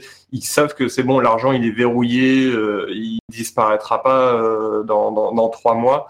Et donc je voilà, je, je trouve qu'il y a quand même de la, de la, vraie sécurité dans ces choix. Comme je disais, c'est quitte à fermer des portes plus traditionnel en fait parce que ça c'est pas des événements qui ont une énorme portée euh, sur Twitch. Enfin il n'y a pas beaucoup d'opportunités chercher je trouve d'expansion. Je trouve qu'on est plus dans le renfermement mais qui va chercher de l'argent là où il y en a en fait Ouais, moi je pense qu'il y a aussi une volonté de visibilité. C'est pas que, bien sûr, qu'ils ont payé de l'argent à Blizzard pour diffuser, mais ils ont payé combien euh, Quelques dizaines de millions? C'est quoi quelques dizaines de millions pour euh, Blizzard? Alors oui, bien sûr, la section e-sport est différente, etc. Mais euh, mais je pense que c'est pas ça qui va changer leur leur bottom line, comme on dit dans les listes comptables anglophones. Mais Peut-être que ça joue aussi, oui, on va pas dire non à, 20 millions euh, pour enfin je sais j'en sais rien, moi je dis 20 millions mais ça se trouve c'est beaucoup plus, j'en ai aucune idée. Mais euh... après pour moi ça permet aussi d'institutionnaliser un peu plus la chose aussi de passer par des médias euh, par des, des, des, formats traditionnels aussi, se dire que ton jeu Overwatch bah il est aussi diffusé sur ESPN et sur sur ces chaînes là, c'est mm. aussi euh, c'est un travail presque pour le le, le, le commun de tout l'e-sport quoi, c'est-à-dire euh, on pousse la chose pour qu'elle rentre aussi sur ce genre de, de canal. Et, euh, et du coup ça voilà ça, ça, ça pousse aussi l'e-sport vers toujours euh, quelque chose de toujours plus mainstream on va dire donc pour moi c'est plus on va dire une pierre sur cet édifice là que vraiment euh, même si pense que si ce que tu dis Max, c'est pas non plus euh, c'est possible. Mais voilà, en tout cas, moi je le vois plutôt dans ce genre de décision. Quoi. Mmh, et puis le, fait que les, les, trois chaînes sont vraiment radicalement différentes. On en a une qui est dédiée au sport, une qui est plutôt orientée euh, jeune public et une qui est grand public. Euh, c'est intéressant de voir qu'ils balayent vraiment comme ça euh, un large mmh. spectre. Mmh. Je, je me demande si, dans une certaine mesure, c'est pas parce qu'ils ont mis euh, les, les, matchs euh, là où ils avaient de la place dans leur grille. Ah, peut-être. bon, allez hop, euh, on va vous mettre sur Disney XD. Ok, super. Moi, à chaque fois, je vois un smiley en plus. À chaque fois, le nom de cette chaîne, ça me fait. non, mais ça doit être, ça doit être fait pour. Je, je sais pas. Je sais pas, peut-être pas. Euh, tiens, si on parle de l'E3 encore, vous savez quel jeu a été élu jeu de l'E3 par la presse? Alors, faut préciser, c'est que des jeux qui étaient jouables. Donc ça sort énormément de jeux excitants, mais qui étaient que des démos. Euh, D'ailleurs, ça sort à peu près tous les gros jeux excitants, euh, dans genre Cyberpunk, Beyond Good and Evil, euh, Last of Us Part 2, etc., Ghost of Tsushima. Euh, mais du coup, au final, ça a été euh, Resident Evil 2, le remake, ce qui, alors moi je suis pas du tout du genre à me lamenter du fait qu'il y ait des remakes. Je trouve que c'est très sain, il y a de la place pour tout le monde et, et surtout pour des jeux aussi appréciés que celui-ci. Mais je sais pas pourquoi, moi, ça m'a un petit peu déprimé de voir que le jeu de l'E3, c'est un remake de Resident Evil 2 qui est sorti il y a 20 ans.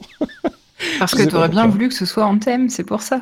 ah, en thème, euh, rétroactivement peut-être.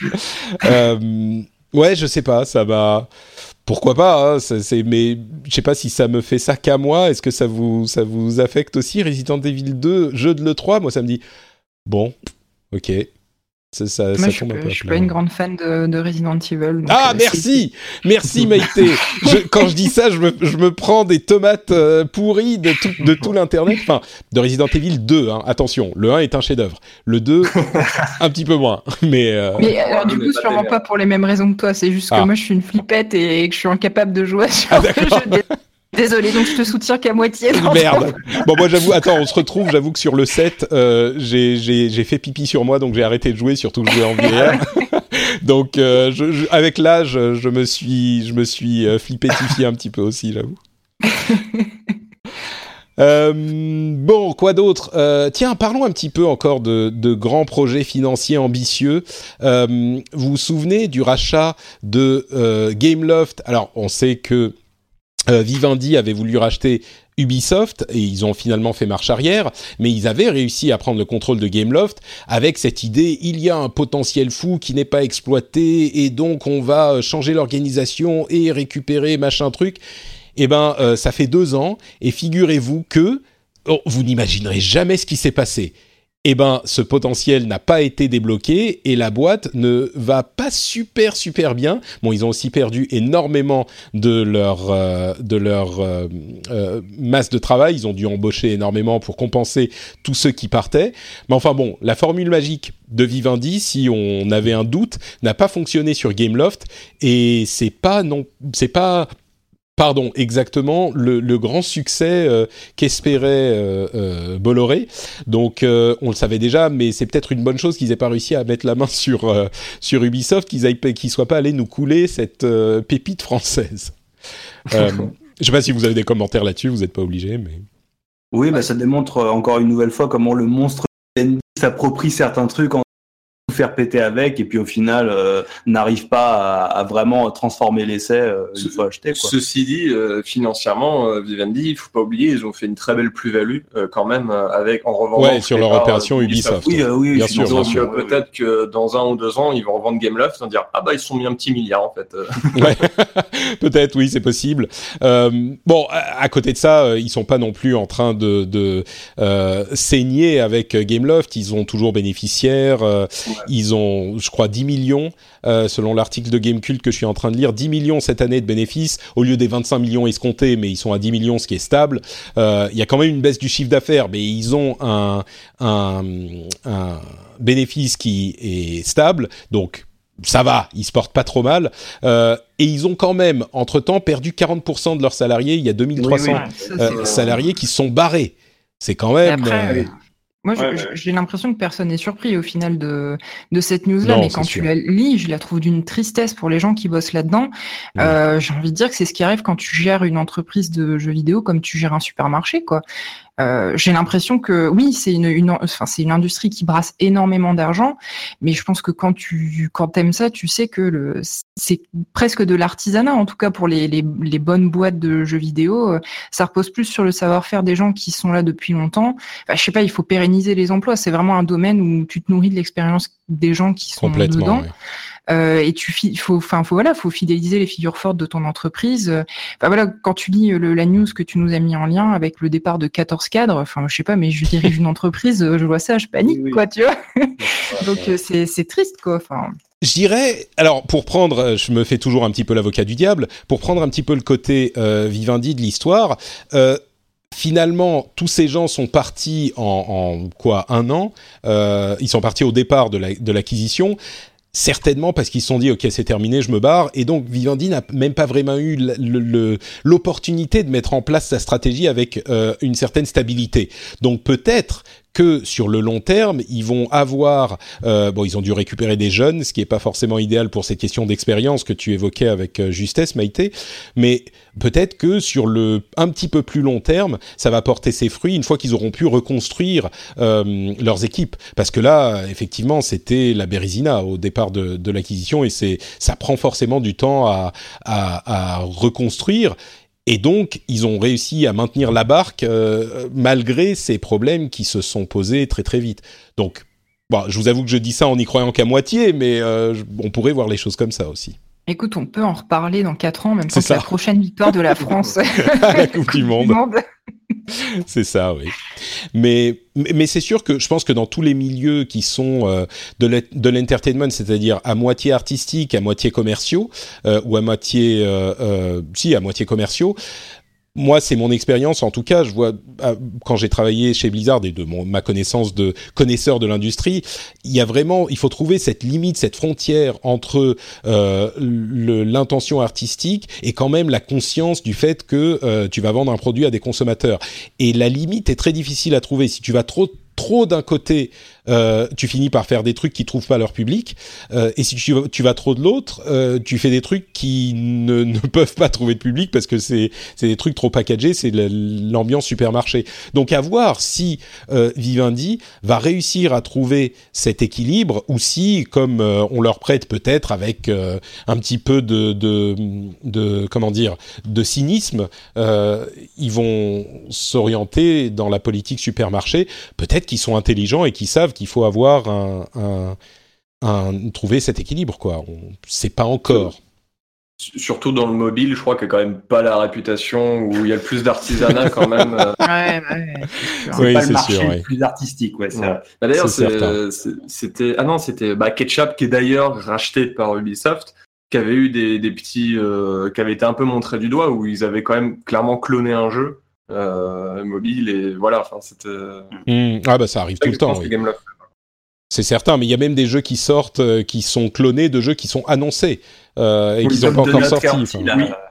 Oui, exactement, c'est ça, c'est Donut County, euh, qui est un jeu, une sorte de reverse euh, Katamari Damacy, où tu es un trou qui va avaler de plus en plus de trucs et grandir pour. Et il y avait un jeu qui s'appelait euh, Big Hole, ou je sais plus comment, qui faisait un petit peu ça.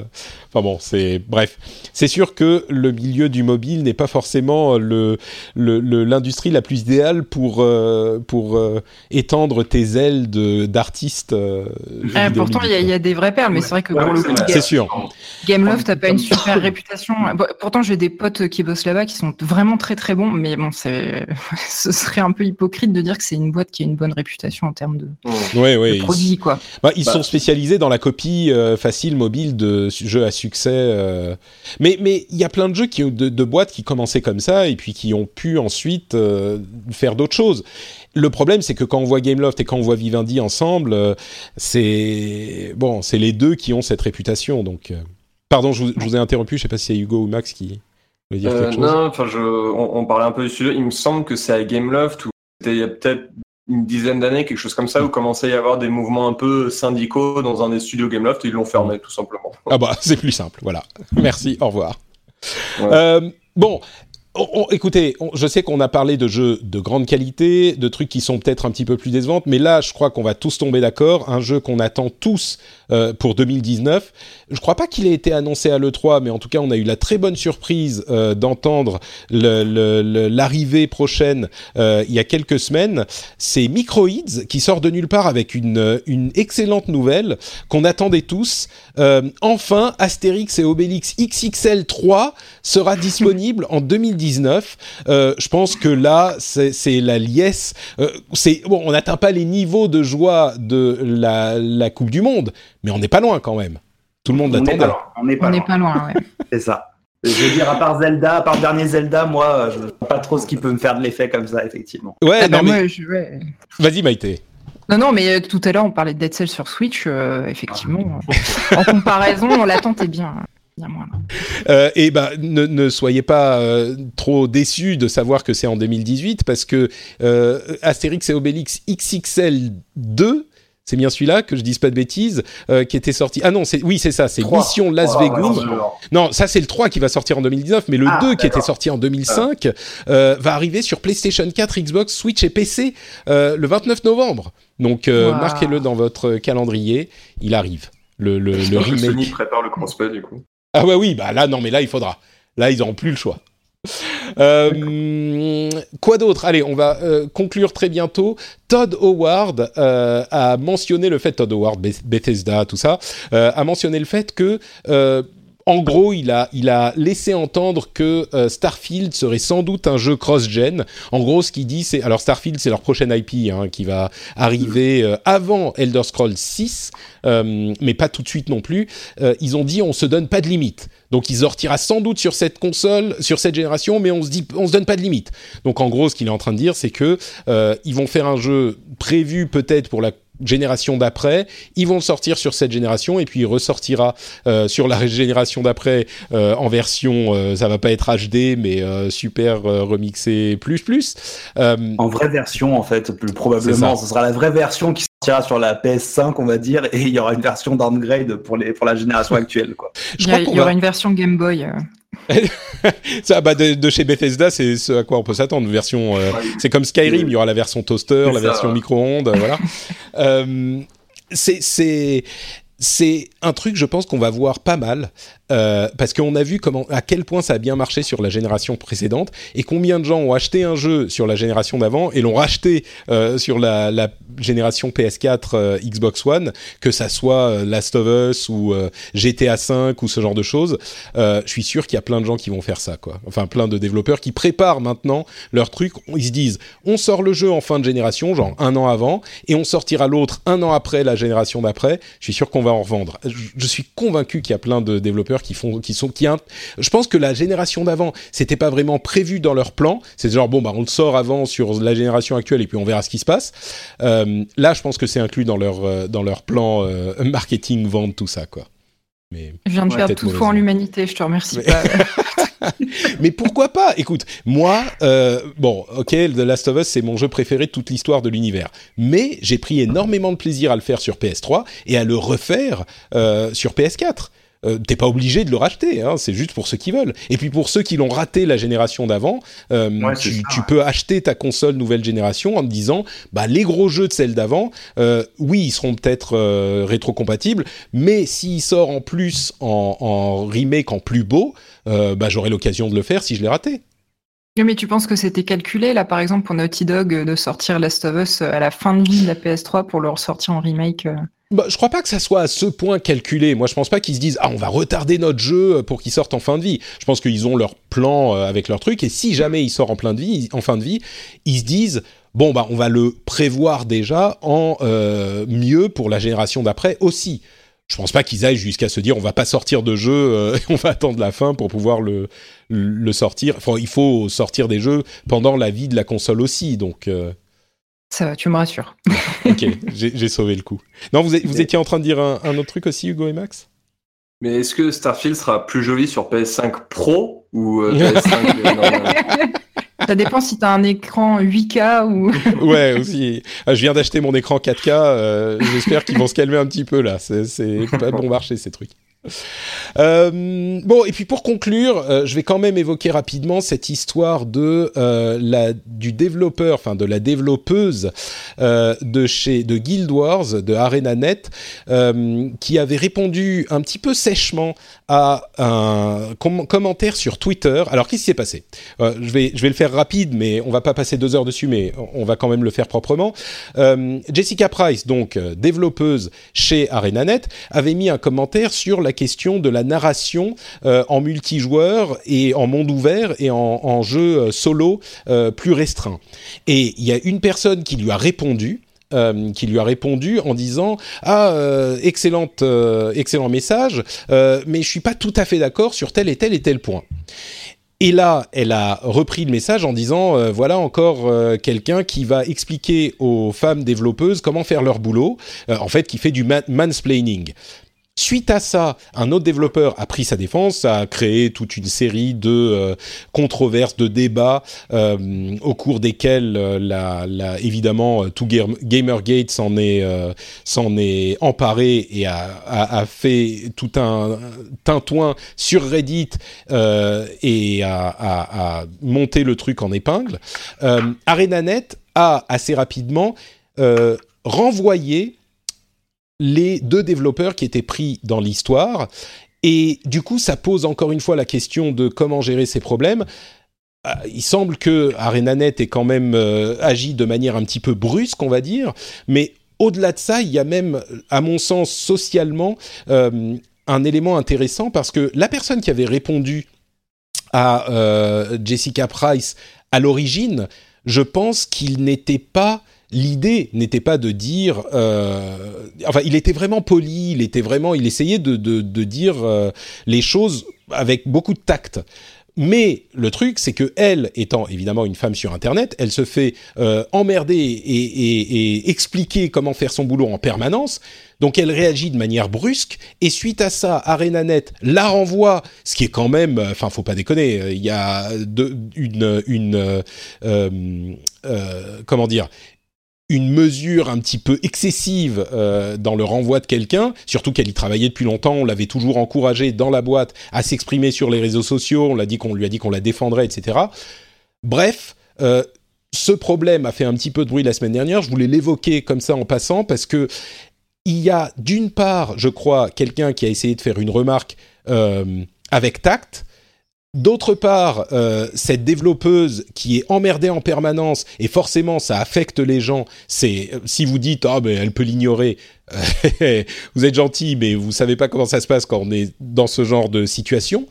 Euh, et ces deux et bien sûr en troisième euh, euh troisième euh, élément. Euh, ensuite, tous les, énervés de l'internet qui viennent tomber sur l'histoire en disant oh, voilà euh, c'est encore enfin bon les, les Gamergate dont je vais pas forcément perdre beaucoup de temps à, à, à parler.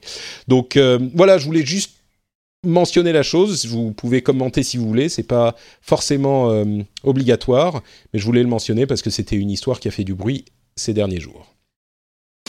Oui, ouais, moi je, je, suis encore euh, surprise qu'il y ait des gens qui réussissent à tomber dans le piège euh, du, du flame war comme ça sur Internet. Enfin, euh, alors bon, il y a plusieurs choses dans, dans, dans dans cette news-là, c'est sûr que c'est dommage qu'elle ait pas pu au moins s'expliquer avec ses supérieurs, enfin qu'il la renvoie comme ça, si j'ai bien compris. En gros, ils lui ont laissé son chèque et puis euh, bye bye. Mm. C'est un peu dommage qu'elle ait oui, pas pu s'expliquer. C'est le truc comme dans les films, quoi. Il l'amène dans le avec les relations humaines euh, et pendant ce temps, il y a le vigile qui va vider ton bureau, quoi. Donc c'était. Euh... Ouais. Après, c'est toujours compliqué parce que une, une discussion comme ça Internet, que ce soit sur Twitter ou ailleurs, tu connais pas le contexte, tu connais pas les gens, tu sais pas, euh, euh, peut-être que j'en sais rien, elle a eu une super mauvaise nouvelle dans la journée, qu'elle était pas, elle était pas dans son état normal. Est-ce qu'elle connaissait le gars euh, qui, effectivement, son tweet avait pas l'air plus agressif que ça, mais il y avait peut-être un précédent? on, on sait jamais sur Internet, c'est toujours très difficile de d'interpréter ce que les gens disent. On n'a pas la personne en face, on n'a pas le, le, le, langage physique, on va dire. Donc on sait à quel point ça peut dériver, ça c'est pas nouveau, mais surtout ce que ça montre c'est à quel point on va dire les, forces dirigeantes de, ce, de ces grosses entreprises-là sont flippées par euh, ce qui se passe sur euh, Internet, euh, pas seulement sur Twitter, mais voilà les, le, comment dire l'influence que que ces joueurs-là, ces communautés-là peuvent avoir sur les sur les prises de décision de de, de ces personnes-là qui sont complètement terrorisées. J'ai l'impression de limite dans un épisode de Black Mirror euh, quand j'ai ouais. lu les différents articles de se dire voilà quel est le pouvoir de ces de ces joueurs, de ces communautés vis-à-vis -vis des décisions humaines euh, que prennent les grosses entreprises derrière. Quoi. Bah c'est, exactement ce que reprochait justement Jessica Price à ArenaNet, c'est de s'être laissé impressionner par cette montée du scandale sur Reddit. Et Dieu sait que Reddit est capable du meilleur comme du pire. En l'occurrence, euh, les, termes et les demandes n'étaient pas forcément du côté du meilleur, et, elle reproche à ArenaNet d'avoir euh, cédé à cette pression alors qu'il lui avait dit. Enfin bon, bref. Oui, en plus, elle dit que ça faisait longtemps qu'elle parlait sur les réseaux sociaux, que elle avait jamais été reprise par sa boîte. Après voilà, elle demande un avis ici ah. communauté, elle va pas avoir que des retours positifs. Tant que les retours se font dans le respect, euh, après voilà, faut avoir le sang-froid euh, qu'il faut derrière pour euh, pour calmer ses ardeurs. Mais c'est dommage de voir que encore aujourd'hui, euh, tu peux tu puisses tomber dans le piège comme ça et te faire renvoyer. Euh, c'est très compliqué, Mais... je pense, à gérer. C'est ça qui est hyper euh, compliqué dans cette histoire parce que effectivement sur cette réponse spécifique, euh, le type qui lui a répondu est hyper respectueux et il est, tu vois, il prend des, il, il discute comme on pourrait discuter. Ouais. Et donc tu vois ça, tu dis oh elle a perdu les pédales, elle, elle, a, voilà, elle a perdu, pété les plombs, machin.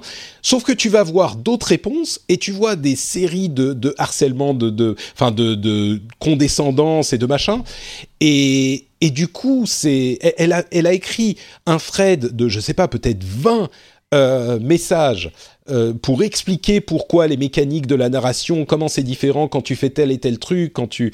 Euh, c'est hyper détaillé. Et, et, après, tu vois euh, les réactions à ce qui s'est passé après, et tu vois le type de personnes qui lui répondent, quoi. Donc, forcément, quand tu es dans cette ambiance en permanence, parce que tu essayes d'être visible sur les réseaux sociaux, oui, bah, il peut y avoir des cas où euh, ça se passe mal et où tu dérapes.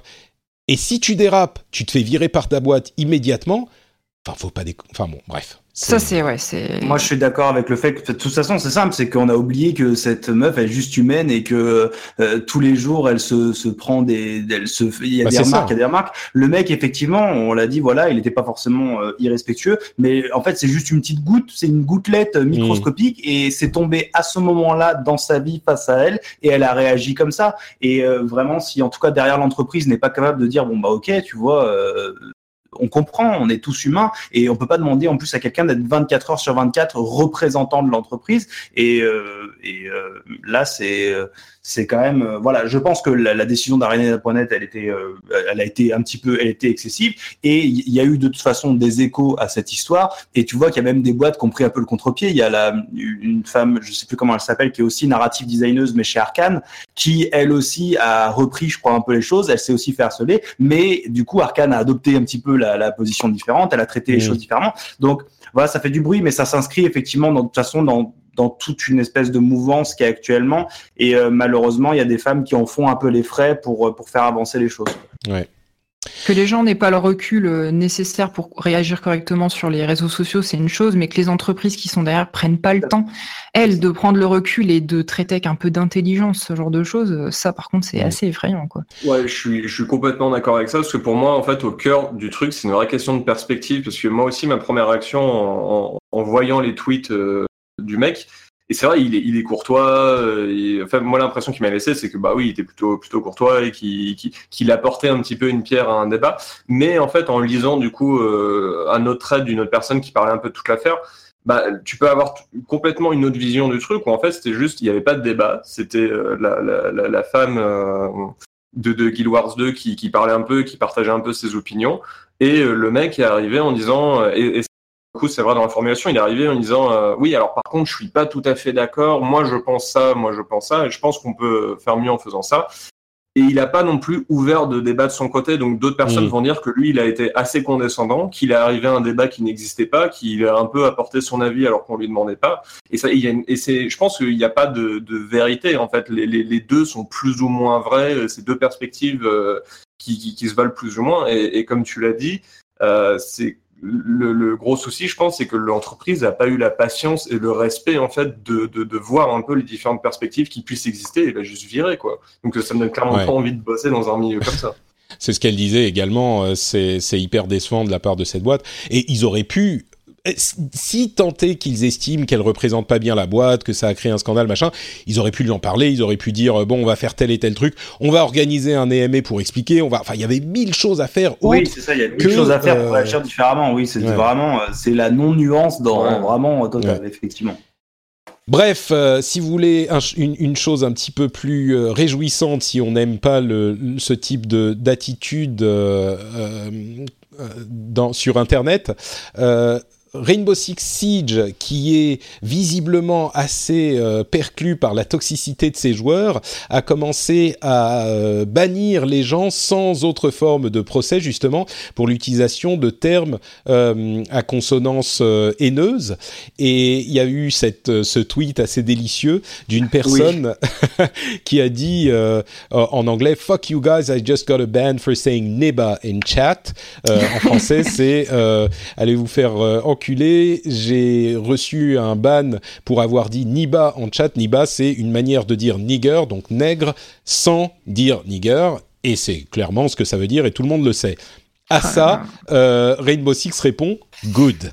Et ça, ça fait hyper plaisir. Tu te dis oui, on peut comprendre, on peut expliquer, on peut voir la machin, on peut voir le, le les différents euh, euh, euh, côtés, et on le fait tellement à force parce qu'on comprend que ça crée des, des, des, des engueulades trop faciles sur Internet que par moment tu te dis quand il y a quelqu'un qui veut juste dire, euh, qui veut juste utiliser des termes de ce genre qui sont clairement offensants et s'il se fait juste bannir, en plus, bon, bannir une demi-heure, une heure, euh, voilà, on lui a pas enlevé ses enfants non plus. Et la, la boîte derrière qui dit good simplement, qui, qui euh, sans ambiguïté dit euh, l'incitation à la haine raciale, quelle que soit la forme, bah nous on ne l'accepte plus. Ça fait juste plaisir quoi par moment. Je trouvais, j'ai trouvé ça satisfaisant, on va dire. Je pense que les gens ont perdu le, sens de, enfin, si tu veux, le, l'importance des propos qui peuvent tenir, euh, même sur Internet, euh, sous anonymat, quoi. Enfin, le, mec qui dit j'ai juste dit ça, il réalise pas du tout ce qu'il a fait. Moi, j'aurais été euh, la boîte, j'aurais doublé son ban juste derrière. tu l'as redit sur Twitter, donc double ban. ouais, et c'est c'est c'est hyper compliqué parce que si tu te lances à corps perdu dans ce genre de euh, d'attitude, tu peux très facilement tomber dans l'excès inverse. Donc, il faut pas non plus euh, perdre la mesure. Mais il y a des fois où euh, c'est quand même important de mettre des limites, quoi, et de dire bah oui, ça c'est bon, ça c'est acceptable, ça c'est pas acceptable. Voilà ce qui est pas acceptable, et ça fait partie de l'éducation qu'on qu'on qu'on amène dans notre jeu finalement, et sur le net et dans la société en général. Donc oui, ça, ça, ça, rentre bien en écho avec euh, l'affaire dont on a parlé tout à l'heure, où ça rabat bien le caquet des gens qui se disent bah, j'ai acheté le jeu, donc. Donc, là, pardon, t'as perdu un peu. J'ai acheté le jeu, donc Donc, je suis client, donc je suis le roi. Euh, hmm. Là, ça, ça, permet bien de leur montrer que bah non, en fait, c'est pas parce que tu as acheté le jeu que tu peux faire ce que tu veux. Quoi. Il y a quand même des règles, un comportement à adopter. Et euh, il y a des gens, clairement, qui avaient cette attitude aussi. Euh, je, je vais pas relancer le débat, mais juste pour faire euh, le parallèle avec euh, l'affaire de tout à l'heure où des gens euh, partaient du principe que parce que c'était les joueurs, on leur devait tout, les devs devaient leur être respectueux, leur sourire même le week-end. Là, c'est bien, ça leur fait un peu fermer. Hein. Est-ce que tu penses qu'ils, est-ce que tu penses qu'ils ont viré euh, tout de suite la personne qui a banni le gars ou Bah visiblement justement, euh, vu le compte, la réponse du compte de Rainbow Six Siege, je crois que il a plutôt eu, euh, tu sais, des des M&M sans plus sur sa glace à la au déjeuner quoi. Bon, bah écoutez, euh, on arrive à la fin de cette émission. Merci beaucoup à tous les trois d'avoir pris le temps euh, d'y participer. Euh, avant de se séparer, comme toujours, j'aimerais vous donner quelques minutes pour que vous nous disiez où on peut vous retrouver sur Internet. bah, commençons honneur aux dames. Maïté, est-ce que tu pourrais nous dire ça où on te retrouve sur Internet? Oui, avec plaisir. Déjà, encore une fois, merci vraiment chouette. Euh, comme tu l'as très bien dit en début d'émission, donc moi je suis rédac chef d'un site d'actu geek euh, qui s'appelle Kiss My Geek, euh, mais aussi je fais un podcast qui s'appelle Super Gamerside. C'est un podcast jeux vidéo mensuel depuis 2009. Euh, bon alors euh, c'est un podcast un petit peu particulier pour ceux qui connaissent. Hein, c'est, faut dire que c'est une bande de sales gosses turbulents avec qui parlent du jeu vidéo avec beaucoup d'approximations et de mauvaise foi. Voilà, c'est un, plus un rendez-vous entre potes et où on, on, échange nos anecdotes. J'y vais avec beaucoup de, de voilà tripotage quoi. Donc euh, si vous aimez bien vous marier un coup, on sera heureux de vous compter parmi nos auditeurs. Et puis sinon, bah, oui? Non, je disais très sympa Gamerside. D'ailleurs, ils étaient euh, euh, très proches de No Watch à l'époque, mais à l'époque, il s'appelait Gamerside. J'ai dû rater le passage à Super Gamerside. Il y a eu une, un changement de génération, une évolution vers le 16 bits, c'est ça? Oui, c'est ça. En fait, il y, a, il y a deux ans, bientôt trois, il y a eu un petit changement interne changement dans l'équipe et ils ont recruté euh, euh, quelques nouvelles personnes, donc euh, nouvelle formule, donc ils ont appelé ça Super Gamerside. Ouais, effectivement, clin d'œil à Nintendo, Super Nintendo. Très bien, très bien. Et, et, voilà, juste si moi à titre personnel, sinon je suis sur Twitter sous le pseudo Escarina underscore, donc voilà. Escarina underscore, j'aurai le lien dans les notes de l'émission. Euh, eh ben, l'entité Hugo et Max, du coup, peut-elle nous parler de ce qu'elle fait sur Internet? Euh, bah, vous pouvez nous retrouver déjà donc oui sur Twitter également donc at GameNextDoor et nous qu'est-ce qu'on fait? Eh bien on fait euh, on est surtout actif sur YouTube donc à travers notre chronique Game Next Door euh, dans laquelle euh, on analyse le jeu vidéo, on fait semblant de, de, de parler. Voilà, ça, on parle, on parle de jeux vidéo. non, on fait des analyses de game design, de de marketing en fait et de, même de la culture autour du, jeu vidéo. tu, le mentionnais dans l'émission, là la dernière émission c'était justement sur le, la problématique du remplissage qu'on peut observer dans, dans, le jeu vidéo. Donc voilà, c'est un peu des essais, on essaie de, de penser à la fois le jeu vidéo mais aussi notre façon de jouer, comment, comment on se comporte en tant que joueur quoi. Et puis euh, aussi, on a une émission chez Gamecube qui s'appelle Loop, euh, qui est vraiment elle centrée sur le game design. C'est un peu des études de cas. Donc là, sur la partie premium. Et puis, euh, et puis voilà, pour l'instant, c'est tout. C'est déjà bien. c'est déjà, pas, mal. Très bien. Bah, effectivement, Game Next Door, très très sympa comme je le disais. pour moi, c'est un petit peu en français ce que fait, ce que font des gens comme. et alors attention, je vais mettre, je vais dire des noms sacrés. des gens comme Mark Brown avec Game Maker Toolkit. Oh, euh, qui, qui, qui, analyse le jeu vidéo avec beaucoup d'intelligence et, et, beaucoup de, d'objectivité. Donc euh, oui, j'apprécie vraiment votre chaîne. Donc euh, merci beaucoup d'avoir pris le temps de, de passer dans cette bah, émission. merci à toi, ça nous a super plaisir. Et puis c'était cool aussi avec euh, Baïté. Donc voilà, c'était très chouette. merci à tous. euh, pour ma part, c'est Note Patrick sur Twitter et sur Facebook. Vous pouvez et sur Instagram aussi, bien sûr. Vous pouvez euh, retrouver cette émission sur frenchspin.fr si vous voulez commenter des choses qu'on a dit, nous euh, corriger sur certaines choses, nous encourager sur d'autres.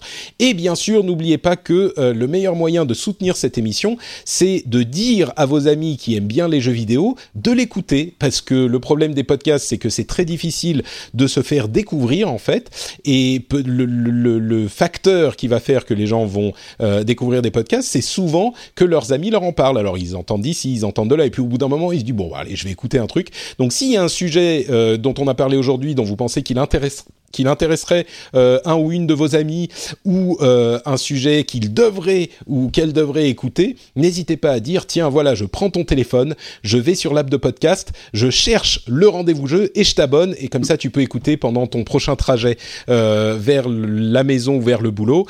soyez un petit peu volontaire comme ça, prenez de l'initiative, c'est important je trouve. Donc voilà, en tout cas on vous remercie de nous avoir écoutés. Je sais pas comment ça va se passer pour le prochain épisode. je risque de prendre quelques semaine off en fin de mois. Je sais pas si ça sera ce mois ou on, verra. Peut-être qu'il y aura un, épisode spécial. Euh, mais en tout cas, on reviendra très bientôt avec un autre épisode. On vous remercie de nous avoir écoutés et on vous dit euh, à très bientôt. Ciao à tous.